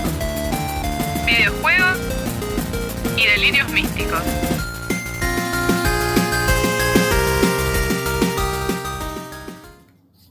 Es tiempo de videojuegos y se va el mate. Y me estoy quedando sin mate. Y justo Jopo se va cuando empiezo a hablar, ¿viste? La gente se huye, huye cuando. Eh, algo, algo para redondear, eh, Monfus, y te dejo Vale. completamente a vos. Eh, realmente, si les gusta el terror, jueguenlo. Nosotros no ponemos eh, puntuación en Gamer Combate y lo puse en la conclusión de mi reseña. Sí, es un 10. Es un 10 rotundo, eh, sin dudarlo un segundo. Para cuando lo jugás, decís, ok, listo, le doy el 10, le doy el GOTI. eh, y de nuevo entiéndase por GOTI, porque van ahí, no, pero el Baldur Gate, no, pero el Spider-Man, no, pero. Y decís, es un show, es algo que también entra en la subjetividad. Ahora el Alan Wake 2 entra en lo mejor del año y hay un meme, hay un meme no, un tweet que retuiteé el otro día donde una persona decía eh, con lloros puestos en tipo en, en emotes, decían, no, es Marvel's Spider-Man es lo mejor del año, no, Starfield es lo mejor del año, y decía mi cabeza en loop desde hace dos semanas y estaba la, la parte esa de, de musical del Alan Wake. Y es así, gente. Ahí estaban confundiendo en un grupo a Jopo con Bruno. No, no, eh, Jopo es de Buenos Aires, tengo entendido. ¿Jopo? Sí, sí, sí. Jopito de... Bruno es del, del otro, de la otra punta de Mendoza. Eh, bien, hola Jafi, hola, Iki, mira, se fue Jopo, pero viene Iki, viene de Jafi, así que vienen para justo para escucharme mi voz. Justo me quedé sin agua encima. Bien, vamos a estar hablando de un juego que para mí es uno de mis favoritos. ¿Viste cuando te gusta un juego y sabes que igualmente tiene fallos? Es como tener ese hijo con un montón de problemas mentales, con No, adicción a la droga, Monfu, y, lo no. que, y lo querés igual, bueno. Eh, más o menos me pasa lo mismo. Bueno, mentira, eso sería, eso sería Shenmue. Pero bueno, Tiene algunas, elecci- tiene algunas elecciones para votar y esas cosas. Eh, bueno. Así la ve con la mano, pero se lo quiere igual. Bien, fuera de eso, volvé chacho. Bien, eh, va- vamos a estar hablando uno de los juegos que vamos a ver el remake. Eh, yo lo jugué en su momento, voy a ir el fondo de pantalla. En su momento lo jugué el original en el 2004, el juego salió en el 2002, hecho por Illusion Software. Eh, y después salió, salió el 2 en el 2006-2007, después salió un 3 hace, creo que ya 6 años. Va a salir, está el rumor muy fuerte y parece casi confirmado que va a salir uno nuevo, que es precuela del 1, eh, que estamos hablando de Mafia. Mafia, a pesar que muchos conocen, por ejemplo, eh, está muy buena la frase, la presentación que estamos viendo, si están ahora en vivo, ven la presentación en YouTube. La presentación que tiene Mafia para la época era una locura. Eh, porque va. A ver, no es un juego porque, ¿qué pasa? Fue la época que salió GTA, Gateway, eh, salió True Crime, salió todos esos juegos de mundo abierto donde vos podías robar auto y todo eso. Ahora, Mafia es básicamente agarrar la película del padrino eh, hecho, hecho un juego. Ya sé que está el juego del padrino, pero que a mí no me gustó. Yo sé que mucha gente le tiene nostalgia.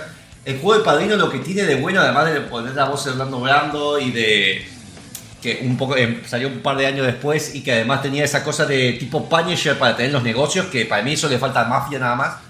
Eh, es un juego narrativo. Bien, tenés mundo abierto, podés hacer lo que se te cante, pero la realidad es que misión principal no tenés mucho más que hacer.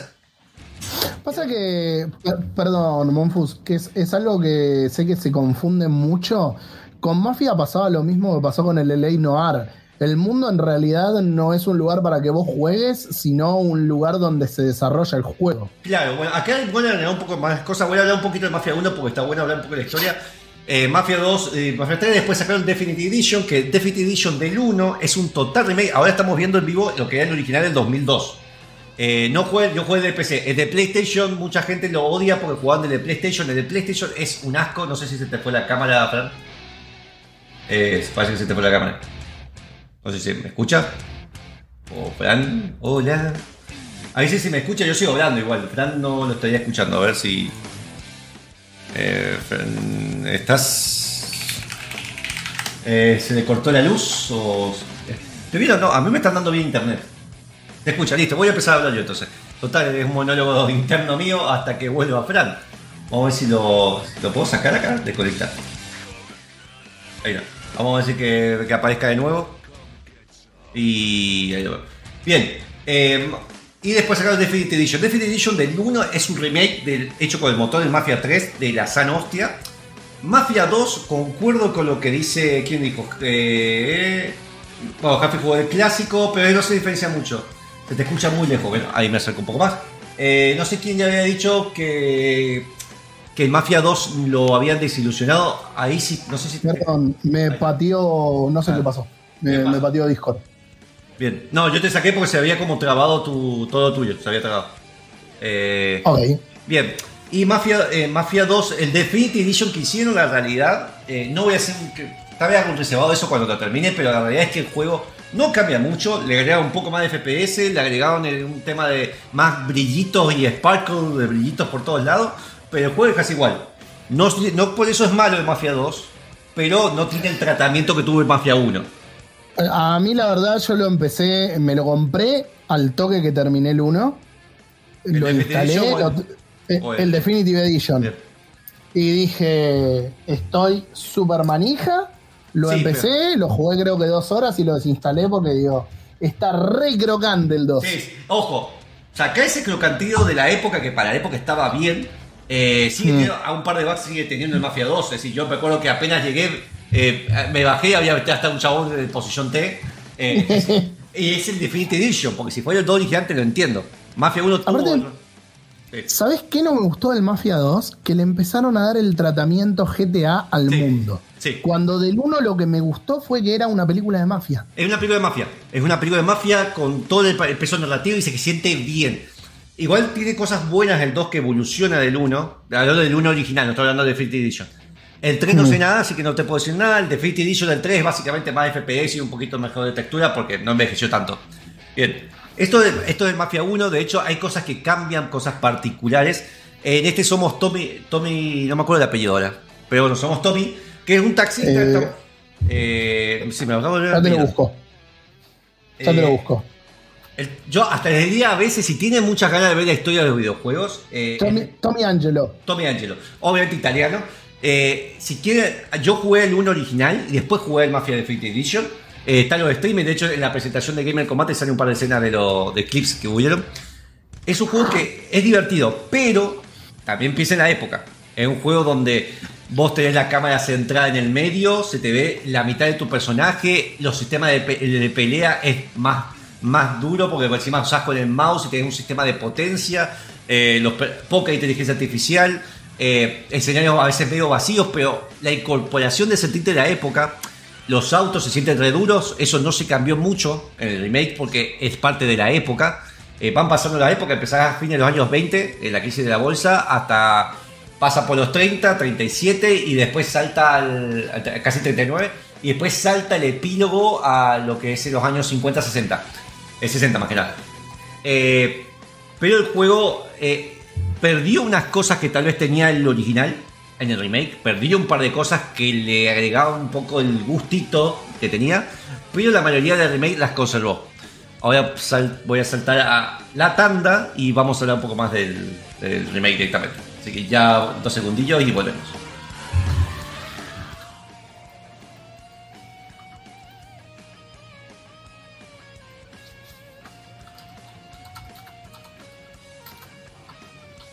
Eh, estamos ahora. sí. 2009, creo que el 2 sí, creo que el 2 es del 2009. No se te ve la cámara cualquier cosa, Fran, ¿eh? Eh, Eh, pero es en el stream. este- No sé si vos no me la estás viendo. Ahora sí, lo veo está, con- ahora sí, tenía que actualizar, ahí está, ahora sí. Eh, bien. Además, eh, el juego te- encima tiene una música, eso en los dos, buenísima. En el 1, que de hecho, eh, si juegan en el Steam, hay música en muchos momentos en silencio, porque en el 1 de Steam, no en GOG, eh, por temas de derecho de música no pusieron. Sin embargo, en el 2, en el Definitive Edition en el 2, cuando entras a ciertas tiendas a los temas clásicos, y salen los temas del 1, así que no sé de qué quilombo de derechos, que no sé, la arreglar, hicieron. Los tipos medio que hicieron lo que se les cantó. El remake está hecho por los mismos Mafia 3, que son los, se llaman Hangar 13, con algunos desarrolladores de Illusion Software, que los compró 2K. Eh, acá somos, bueno, vuelvo a la historia, somos Tommy Angelo, voy a hablar, ahora voy a pasar el remake para que vean la diferencia, con la intro y todo. Somos Tommy Angelo en la ciudad de Lost Haven, una ciudad con un nombre re positivo, eh, si lo he perdido, donde básicamente se basa, tiene una mezcla de Chicago con Nueva York, eh, mucha influencia de los dos, te das cuenta por algunos edificios, el ambiente y demás. Eh, Tommy Angelo es un taxista veinteañero que básicamente vive con lo justo, justo está la caída de la bolsa, así que no todos lo están pasando muy bien. Que de hecho el juego se basa mucho, eh, a ver, más allá de la parte de acción, sos ir del punto A al punto B, no esperen más de eso. Más allá de algunas persecuciones que mejoraron el remake. El, el juego, en un momento nos vemos, eh, tipo está descansando, vienen unos mafiosos que son Sam y, Paul, eh, porque creo que a, Paul le habían pegado un tiro. Y de repente te dicen, subite, manejá, porque nos eh, tenemos que correr acá ya. Y bueno, ahí empieza la persecución. Y ahí ya vemos el primer cambio, más allá de lo gráfico. Tenemos zonas específicas donde podemos esquivar eh, para, digamos, como mini quick eh, events. Que si pasamos por él mientras nos persiguen y están muy cerca, como que nos sacamos eso de encima. Tenemos un botón que es para poder vestir, para poder romper la vestida. Eso hace que también los controles sean un poquito más manejables. El juego podés elegir jugarlo igual que el 1. Esto quiere decir que los autos se manejan duros, con mejorados igualmente, pero duros. Te pegan más las balas. Vos al cargar desperdiciás. No es que saca- sacás las 5 balas y las perdés, no es que se, eh, rellenás nomás.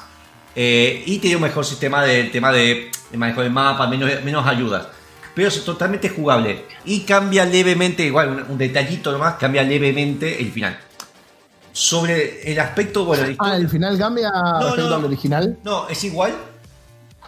Sí. Va, no, no tanto, a ver, en el remake cambió, pero si jugás en el modo clásico es un, es un detalle. Si jugás en el modo clásico y en el modo original, en el modo original vas a escuchar un tema, es decir, jugás normal o en difícil, va a estar el tema de que termina los Haven y todo eso.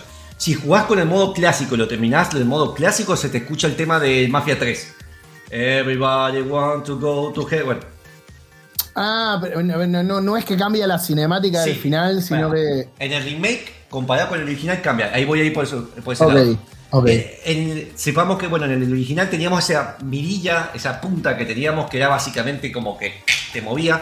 Acá está mucho mejorado, no tanto como en el, en el 2, que ya sé que el 2, de nuevo, el 2 es como es el 2009 con más brillito, nada más. No es un remake como este. Eh, se juega más este como el 3. Eh, tenés la mirilla y todo eso, queda de Duranga y puedes llevar un montón de armas. Acá estás limitado a tus armas y tenés una mira y un sistema de cobertura que es del 3. También cambia el tema de la policía. En el 1, tenía- en el juego Mafia, una de las cosas que lo hacía muy particular es que vos tenías que respetar el límite de velocidad si querías.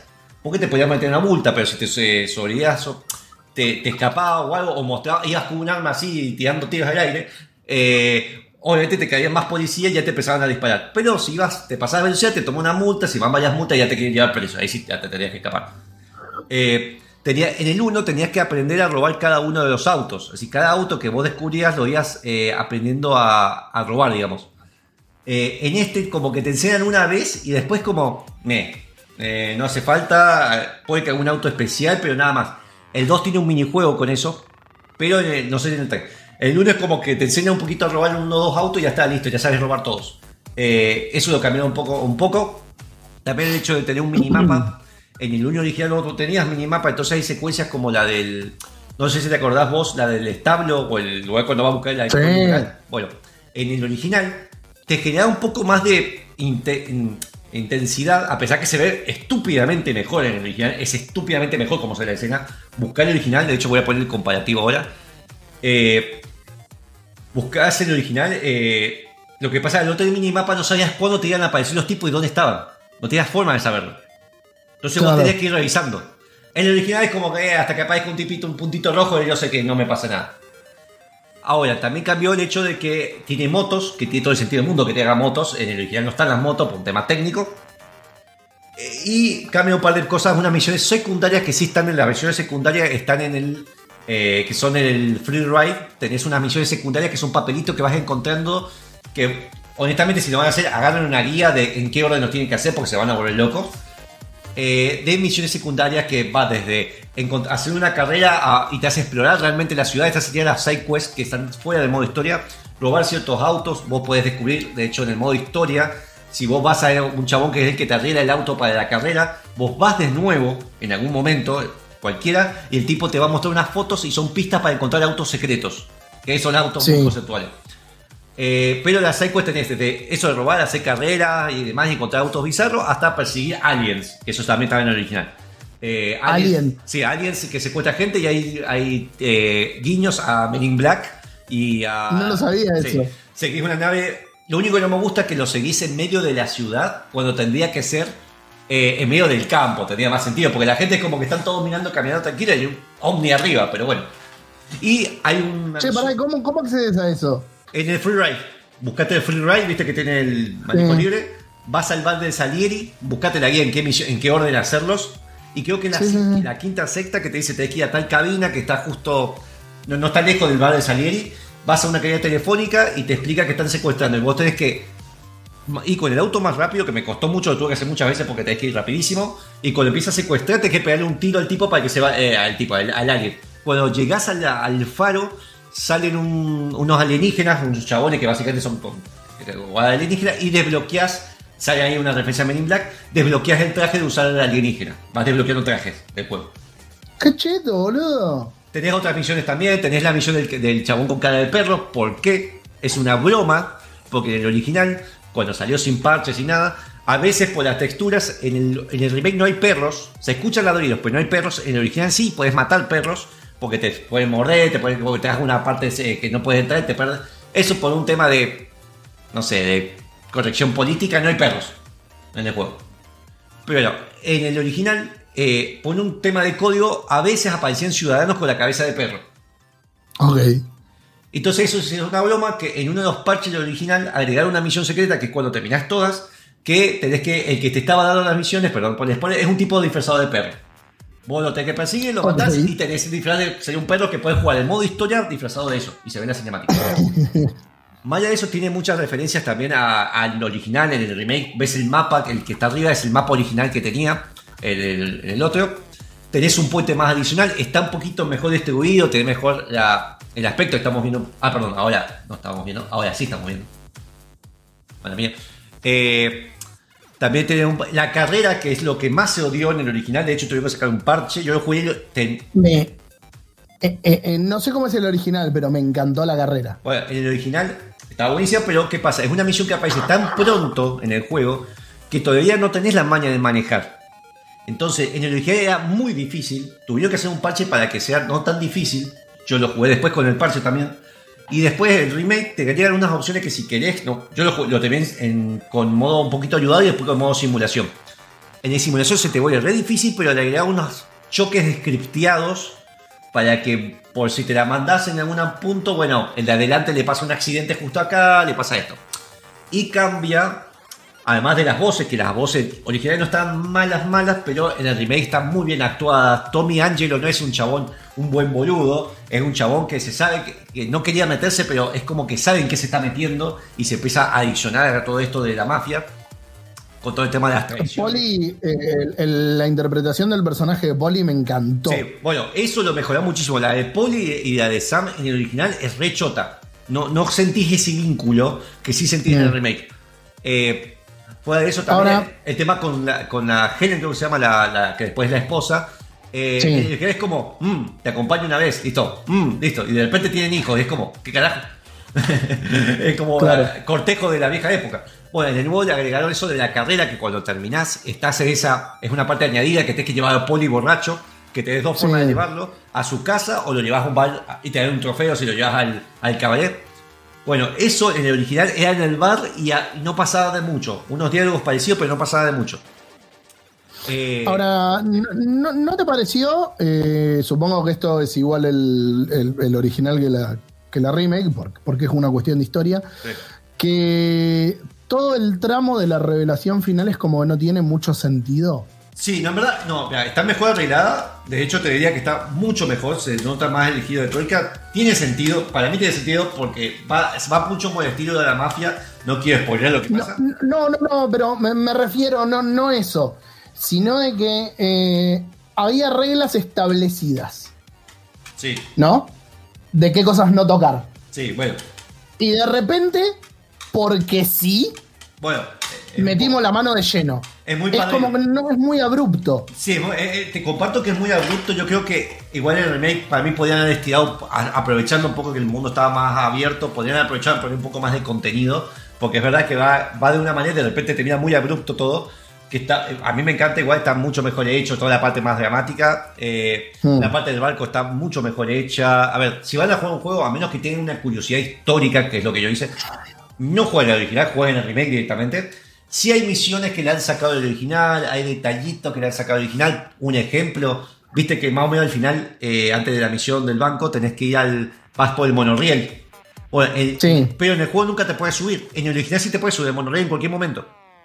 Ah, mira. En cualquier cosa. Es una cosa más que está ahí, te puedes meter, usar el coso, pagás y hacer el camioncito. El, el original tampoco tiene radios, en este sí hay radio, entonces te vas enterando de cosas que van pasando en el mundo. Por ejemplo, ese papelito que encontrás de que empezó, hablan de Adolf Hitler y empieza a tomar la guerra mundial, la Sí. ley seca. Cómo cambia el mundo, que vos estás en los años 29 y son todas con propagandas de gaseosa y contra el alcohol y contra esto y sobre el tema de la, de la, de la caída de la bolsa. Después pasa de que se, se abolió la ley del alcohol y entonces están, empiezan a haber más propagandas de alcohol y demás, y de alcohólicos anónimos, y después empieza a haber cosas sobre el tema de la guerra. Y tal vez no te lo hacen directo en tu cara, pero son cosas que van cambiando el ambiente y no te das cuenta que están pasando. Sí, no, eh, hasta, hasta ahora que lo dijiste no me había dado cuenta de, de- de- de todo eso. El sistema de pelea obviamente está mucho mejor, mejorado de cuerpo al cuerpo. Sé que es re automático igual en el remake, pero es una mejora contra re sustancial con el original. El original era muy duro, duro eso, además que no tenía sistema de cobertura. Eh, el juego sí cambia lo del epílogo, que lo voy a decir después del el tema que sigue. Eh, vamos a escuchar el tema Dracula Castle de Castlevania Symphony of the Night, hecho por Fair Decay. Uno, si Bruno está escuchando, es uno seguramente es nuestro tema favorito, así que ya volvemos en dos minutos y medio.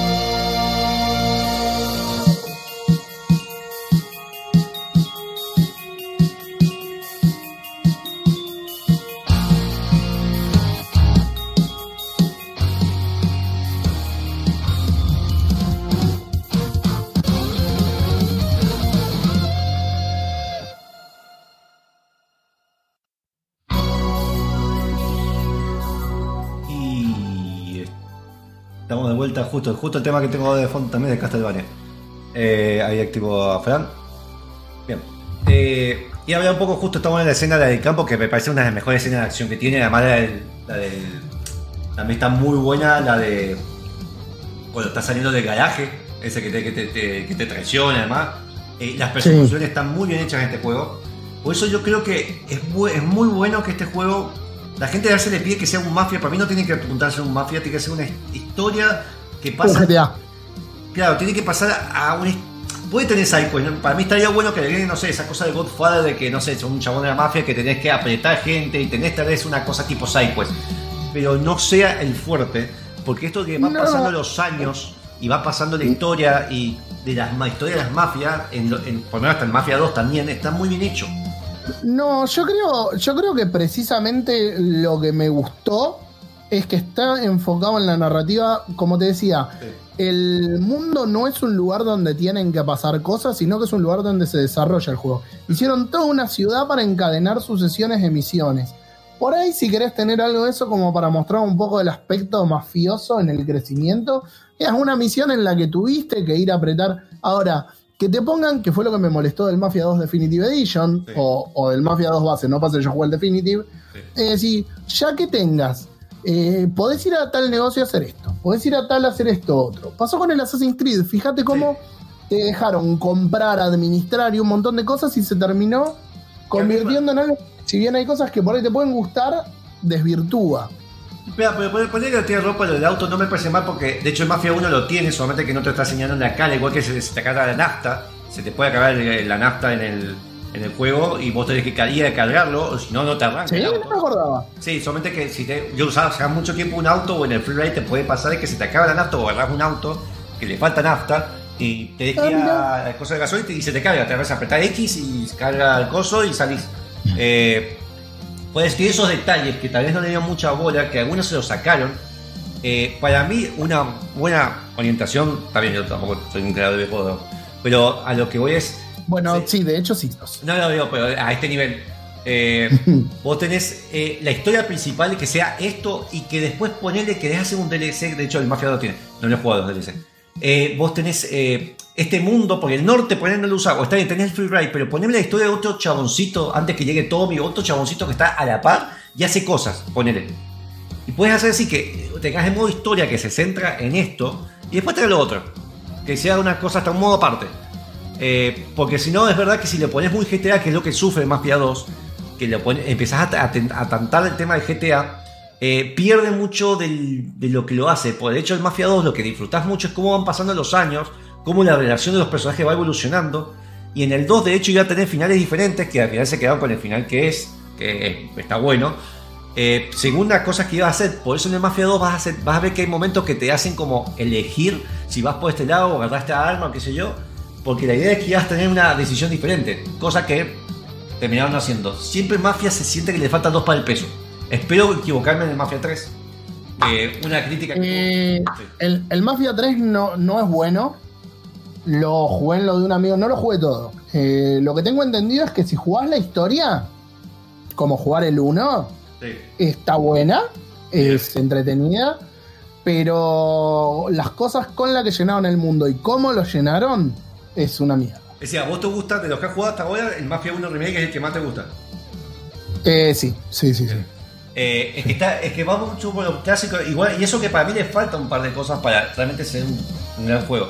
Eh, por eso siempre digo que es un juego que, aún el original que tenía cosas rotísimas, eh, me parece un buen juego para jugar por una buena experiencia, una- es otra onda narrativa que tal vez hoy se está dejando un poco de lado y tal vez lo están agarrando mucho los indies más que las empresas AAA, eh, que con Mafia 1 Remake lo hace muy bien.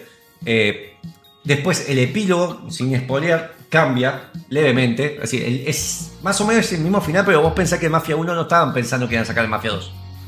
Entonces, esa, por ejemplo, lo- los chabones que aparecen después de que pasan tantos años, en el, en el remake se nota, te muestran que es el auto y sale Vito y el amigo. Sí. Bien, ahí está la conexión del 2. De hecho, en el 2 hacen una, ah, en el Master hacen una conexión con el 3 que no estaba en el original. Detallitos. Ah, mira.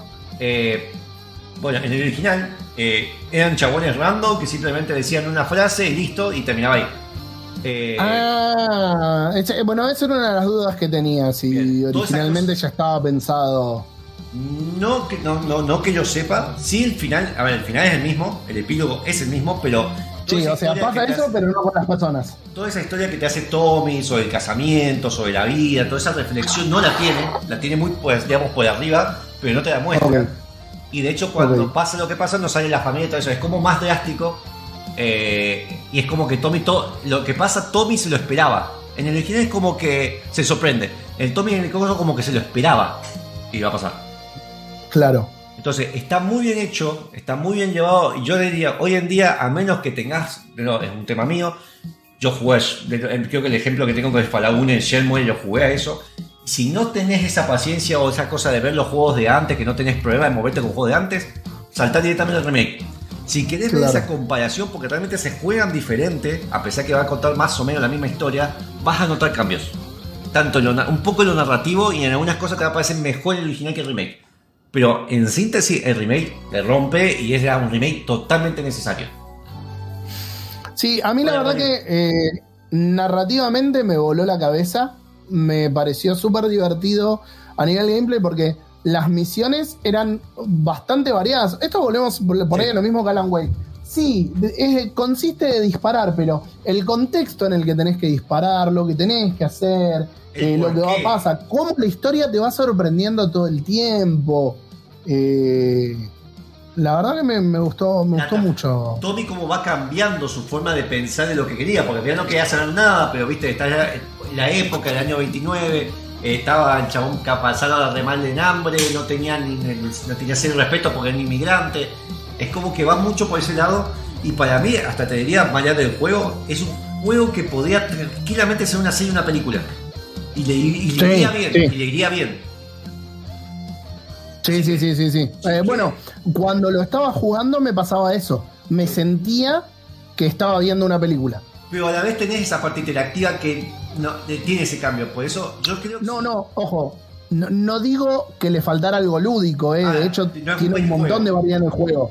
Pero consumiendo la historia, mientras jugaba y me divertía jugando, sentía que estaba viendo una película. Yo creo que la decisión de que está muy fuerte el rumor de que, si se sabe que van a salir nuevos mafias, pero se está rumoreando que es una precuela de este sobre cómo los Salieri, que es la mafia donde Tommy se mete, se- que tiene que ver con el Mafia 2 y Mafia 3, cómo surge.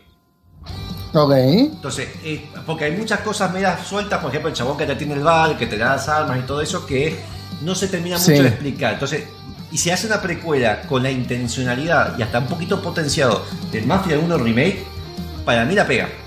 Le hacen re bien el tema de tomar territorios, tal vez agreguen esa cosa de Godfather, que aprendan, porque siempre Mafia se siente que. Siempre De- se- de- hasta ahí.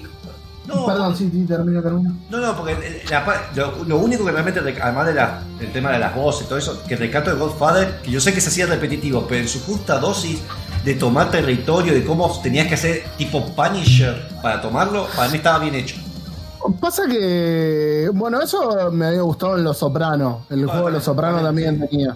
Pero es como, es como te digo, ¿viste? Capaz que con un estilo L.A. Noir o Mafia 1, si vos me lo pones dentro de las misiones de la historia Sí. y no como un te- el final del GTA San Andreas. El San Sí. Andreas nunca lo terminé porque cada vez que recuperaba algo, tenía que ir a otro totalmente. territorio y me lo recuperaron de nuevo Por y era un eso- embole, no lo puedo terminar eso te nunca. digo, para mí, si van a hacer eso, si quieren hacerlo eso, digamos que sea parte de todo el gameplay, para mí, hacer una cosa, hacer un modo aparte, como un modo que no sé, poner que toda libertad que queráis, que sea, tenga una historia, pero que sos un chaboncito más, un pil, y, tengas el modo historia sea esto. Porque realmente eso, como decís vos, sí te corta totalmente el ritmo de lo que te quiere contar la historia. El apego con los personajes y todo eso. Y otro de los cambios que tiene, además de los sonidos, de la actuación y todo eso, eh, es que lo de la radio, que eso lo agrega mucho, es cómo te vincula con los personajes. Así que, para mí, jueguenlo. Es totalmente recomendado. No sé cuánto está ahora. No sé, está difícil pero. Eh, y no sé, encima, cua- encima cuando lo compré, eh, creo que no estaba barato. O sea, no estaba Yo caro, pero no estaba barato. El free ride, eh, hagan una cosa, si juegan al free ride, además de No, miento. ¿No me lo regalaste vos para mi cumpleaños, el Mafia? Puede ser, no me acuerdo. A mí me parece. O el fue. Fondi. El 2 Eh. me compré sin descuento. Sí le diría que si les gusta un poco tener un poquito más de desafío a de narrativo, jueguen con el modo clásico.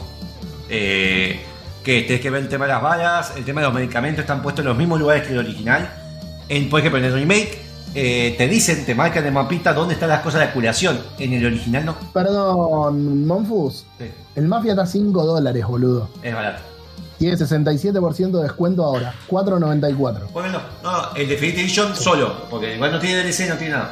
Eh, jueguenlo. De hecho, hasta si no juegan el Mafia 2, el Mafia 3, le diría, el 1 para mí es, es- de hecho está en el libro de millón juegos, juegos que te que jugar antes de morir. Eh, para mí es un juego que hay que jugar. Perdón, me corrijo. Ah. 10 dólares. El que está a 4 dólares 94 es el original. Estamos hablando El de... Definitive Edition está 9 dólares 99.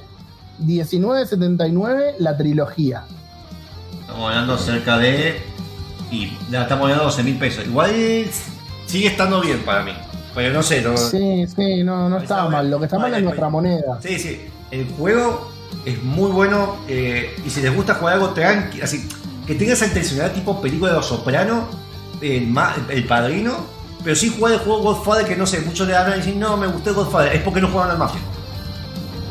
El juego, Puede ser, o sea, yo- a ver, yo cuando jugué Godfather eh, no había jugado al Mafia. Bueno, Eh, el Mafia en su momento la PC no me daba y después quedó muy atrás. Sí, porque sí. quedó muy, muy atrás. Por eso el remake totalmente necesario este. Para mí, eh, Sí, el 2 sí, sí. eh, es como. No sé para qué le pusieron Definitive Edition, le había puesto un remaster y que no sé, que esté dentro de un pack. Pero para mí es estúpido que le haya hecho puesto Definitive Edition porque no tiene nada de Definitive Edition. Eh, igual que el 3. Sí te pone una aclaración al principio que me parece muy bien. Me pareció más que hayan sacado los perros, pero bueno. Muy bien que te dice que es un producto de la época. Y que también se basa en una época específica. Donde hay cosas racistas, donde hay cosas de machirulo, que es cosa de la época. Yo, sin- sinceramente, me cuesta mucho. Me, me cuesta mucho creer que a la gente haya que explicarle Sí. hoy en día que, que un juego tenga racismo o segregación. El 3. No, no implica que esté bien, sino que tenés que saber que está mal el racismo. Claro. No, no, no necesita no estar en el juego para que sepas que está mal. El 3, por ejemplo, que sos un afroamericano en el sur de Estados Unidos, tuvieron que sacar un parche aclarándolo porque tuvieron denuncias por ser racista porque decían mucho la palabra con N. Y es como, sos Tuvieron que sacar un parche cambiándole el color de piel. No, no, pero para aclarar que es un producto de época, no vamos a cambiar nada, pero estás advertido que es un producto de época. A ver, si estás, sos un afroamericano en Estados Unidos, en el sur, en los años 60, donde justo el movimiento de. Martin Luther King, del movimiento Sí, sí, de los Black Panther, todo eso estaba. Black Panther no, no, no, no hay cómic, había un movimiento de Black Panther. Eh, Malcolm X y todo eso. Sí, sí, sí. Eh, me parece bien. Y bueno, los chavales se lo tomaban como joda, no importa. Era de la época. Como hace 30 años, a una persona homosexual la, la, la, le contradiscriminaban, que es lo que pasaba. No estoy- Sí, eh, y- sí, sí, y- sí, el sí. juego aclara que dice que sería una falta de respeto no honrar lo que sufrieron esas personas en esos años y simular que no fue eso. Sí, eso es verdad también. Lo aclaran ellos. Pero bueno, Eso, eso es verdad también y pasa, es como que a veces se quiere tapar, eh, se dice, no, están tapando el sol con las manos, pero, pero estás haciendo exactamente lo mismo negando que pasaba. ah, Eh, a ver, ese es el problema al día de hoy de lo que son las historias de historia, vale mí- la redundancia. A mí me da bronca que censuren cosas, por ejemplo, me quiero ver una serie y de repente me encuentro que le han sacado partes que yo recuerdo. Está bien, no sé, Sí. Escuela de Clones eh, salió una nueva cosa, sacaron a Gandhi porque Mm. los ofendía. Pero es una sátira que se burla de todo. Monfus, en Disney había un juego que a mí me encantaba, me encantaba, una atracción, una montaña, una montaña rusa, Ah, se llama. Splash Mountain. Sí. El Splash Mountain lo sacaron, en realidad no es que lo sacaron, le, le hicieron un repurpose. Eh. ¿Por qué? Ay, no me. Porque Perdón, No, porque cuando le digo eh. Wakanda Forever, no, no, no. Sí. No, señor, no. Eh, ¿Por qué sacaron en el juego? ¿O por qué lo cambiaron? Lo cambiaron por la de la princesa y el sapo. Porque el juego tiene una canción. Esa canción está basada en una canción de una película de los 30, creo, donde el protagonista era un esclavo de color en una plantación que era feliz. No era un esclavo al que lo trataban mal, no era. Había- ¿les gusta Porque sabemos que en esa época las películas de ese tipo. Ahora, la gente, que si vos me decís, yo me enteré de esto porque me enteré de por qué lo iban a sacar, no había forma de que supieras ni siquiera con qué tenía que ver Perdón. el origen de la canción que está en el juego. Más allá de eso, yo creo que mucha de esa gente que es una minoría ruidosa no lee, porque aunque no te guste, de hecho, si vos ves la historia de Egipto, más que nada en Egipto, habían esclavos, pero a ver, es verdad, es un síndrome de Estocolmo, que eran felices siendo esclavos. Y era otro diferente No, bueno, espera, no, pero no, vamos a... Diciendo- claro, pero no vamos a defender eso porque síndrome de Estocolmo. Pero- Lo que me refiero es, Sí. era una canción Sí, sí, en como- una película que obviamente que es cuestionable eh, la temática. poné una aclaración de última. Como pasó Bueno, acá hicieron, sacar- acá hicieron modificar toda una atracción en Disney. Bueno, poné una aclaración de última. Además, a ver, Sí. por ejemplo, acá que no sé si la censuraron al final la canción de la bananita Dolca. Porque hay una canción de protesta de, la- de países bananeros que cantaban la gente afroamericana. ¿Ah, sí? bana- sí, está basada en eso. Eh, ya, no te recuerdo. Bueno, de eso, lo último que a decir del juego antes del cierre es que eh, tiene un modo Noir que puedes buscar, digamos que un Noir no está en blanco y negro, sino que todo hecho como él era Noir, eh, que te pone blanco y negro, pero con esa cosa tipo tinta, con ese filtro de tinta, eh, y se juega Sí. bastante diferente. Así que, bueno, eso. Eh, no voy a leer Muy bueno. Ah, verdad que pegué mucho a los gringos. Bueno, son gringos, hay gente que lamentablemente está pasando eso acá y me ha pasado con hablar cosas que pasaron hace 10 años.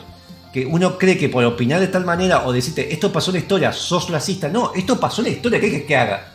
Claro. La Segunda Guerra Aparte, Mundial aparte, esto. espera, con algunas cosas, con algunas cosas la gente se hace bastante la tonta. Sí. porque no es que pasaron hace 50 años, pasaron hace 15.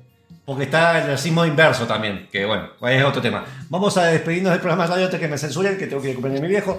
Eh, gracias, Fran, por acompañarme. Este, tuvimos una muy buena charla realmente. Me he dado cuenta que con vos y con Chacho, más o menos hacemos programitas así, más, más dinámicos. Eh, recuerden que pueden seguirnos www.gamercombate.com, donde está, hay varias reviews. No sé si está la de Alan Wake estaba. Sí. La Alan Wake está, sí, obviamente, la de Alan Wake está hace como dos semanas, creo. Y la Wonder que me encantó, que la confundí la otra vez cuando estaba en Twitter porque estaba en la calle, sí, perdón. Por eso yo me quedé con eso. Eh, Eh, en, esto- en estos días sale la review del Super Mario RPG, del Yakuza o Like a Dragon, The Man Who Erased His Name. Eh, y estén atentos para la última semana de diciembre, si Dios quiere, que estamos preparando una sorpresa. Solo voy a decir que Wally me no está dando una mano, pero estamos no preparando nada. una Gracias. Wally, pero yo no sé nada. Eh, y tengo que acordarme llevar en los eventos, tengo que llevar más stickers de Gamer Combate, me olvido. Y voy a eventos sociales y es como, ya sé que la gente a veces los tira o lo va a pegar. Yo tengo que pegar el mate, pero no importa. Yo los llevo y me, yo los llevo y me olvido de, de darlos. Claro. Ahora que me dijiste lo del mate, lo podría pegar en el mate. Yo lo pego en el mate. en, en el termo, hecho- digo, perdón, que tengo, Perdón, en el trabajo no lo tengo mi termo gamer. No, no lo voy a, yo no lo voy a contar. Ya cuando tenga el mate acá, porque hoy no tomé tanto mate, eh, voy a mostrarles qué es lo que tengo pegado en el mate y muestran su- su- sus descoladas. Eh, tengo un sticker que es demasiado. que re grasa, pero está buenísimo. Eh, vamos, vamos a ir, recuerden seguirnos por Instagram, Twitter, gracias por los nuevos seguidores. Recuerden que seguirnos, bueno, tuve que explicar, seguirnos no es que nos dan plata, pueden darnos plata igual. Se siguen, siguen Twitch porque sé que hay gente que no usa Twitch. Si no, nos pueden seguir por la página web, por Instagram, por Twitter, por Facebook. Estoy, pero está medio abandonado. Y también recuerden que hacemos cada tanto streaming. También sigan a último nivel. Eh, y eh, también si nos quieren donar, pueden donarnos por dinero de Brave, nos pueden donar por PayPal, nos pueden donar por cafecito, que no hemos actualizado el precio. Tenemos que actualizarlo porque está ya no vale, es un café lo que hemos puesto. Así que, bueno, no sé si hay un canal que tenemos que hacer streaming, así que pásamelo, eh, Fran. Por mi parte, muchas gracias. Nos vemos en dos semanas. Eh, qui- quiero aprovechar antes de que cortes, recordemos que el 7 de diciembre son The Game Awards y Ah, seguramente sí. lo vayamos a estar Cierto. cubriendo entre Gamer Combate y Último Nivel. Espero no tener mucho laburo esos días, porque sí. Voy a tratar, voy a tratar, voy a tratar de estar. Eh, bien, nos vemos, gente. Yo este programa lo voy a subir seguramente mañana, así que va a estar en YouTube y en Spotify en estos, en estos días y va a estar el artículo. Así que nos vemos con el saludo de Lionel Campoy que siempre nos manda. Adiós. Chao, Wally, chao, Vicky. Tu, tu, tu, tu.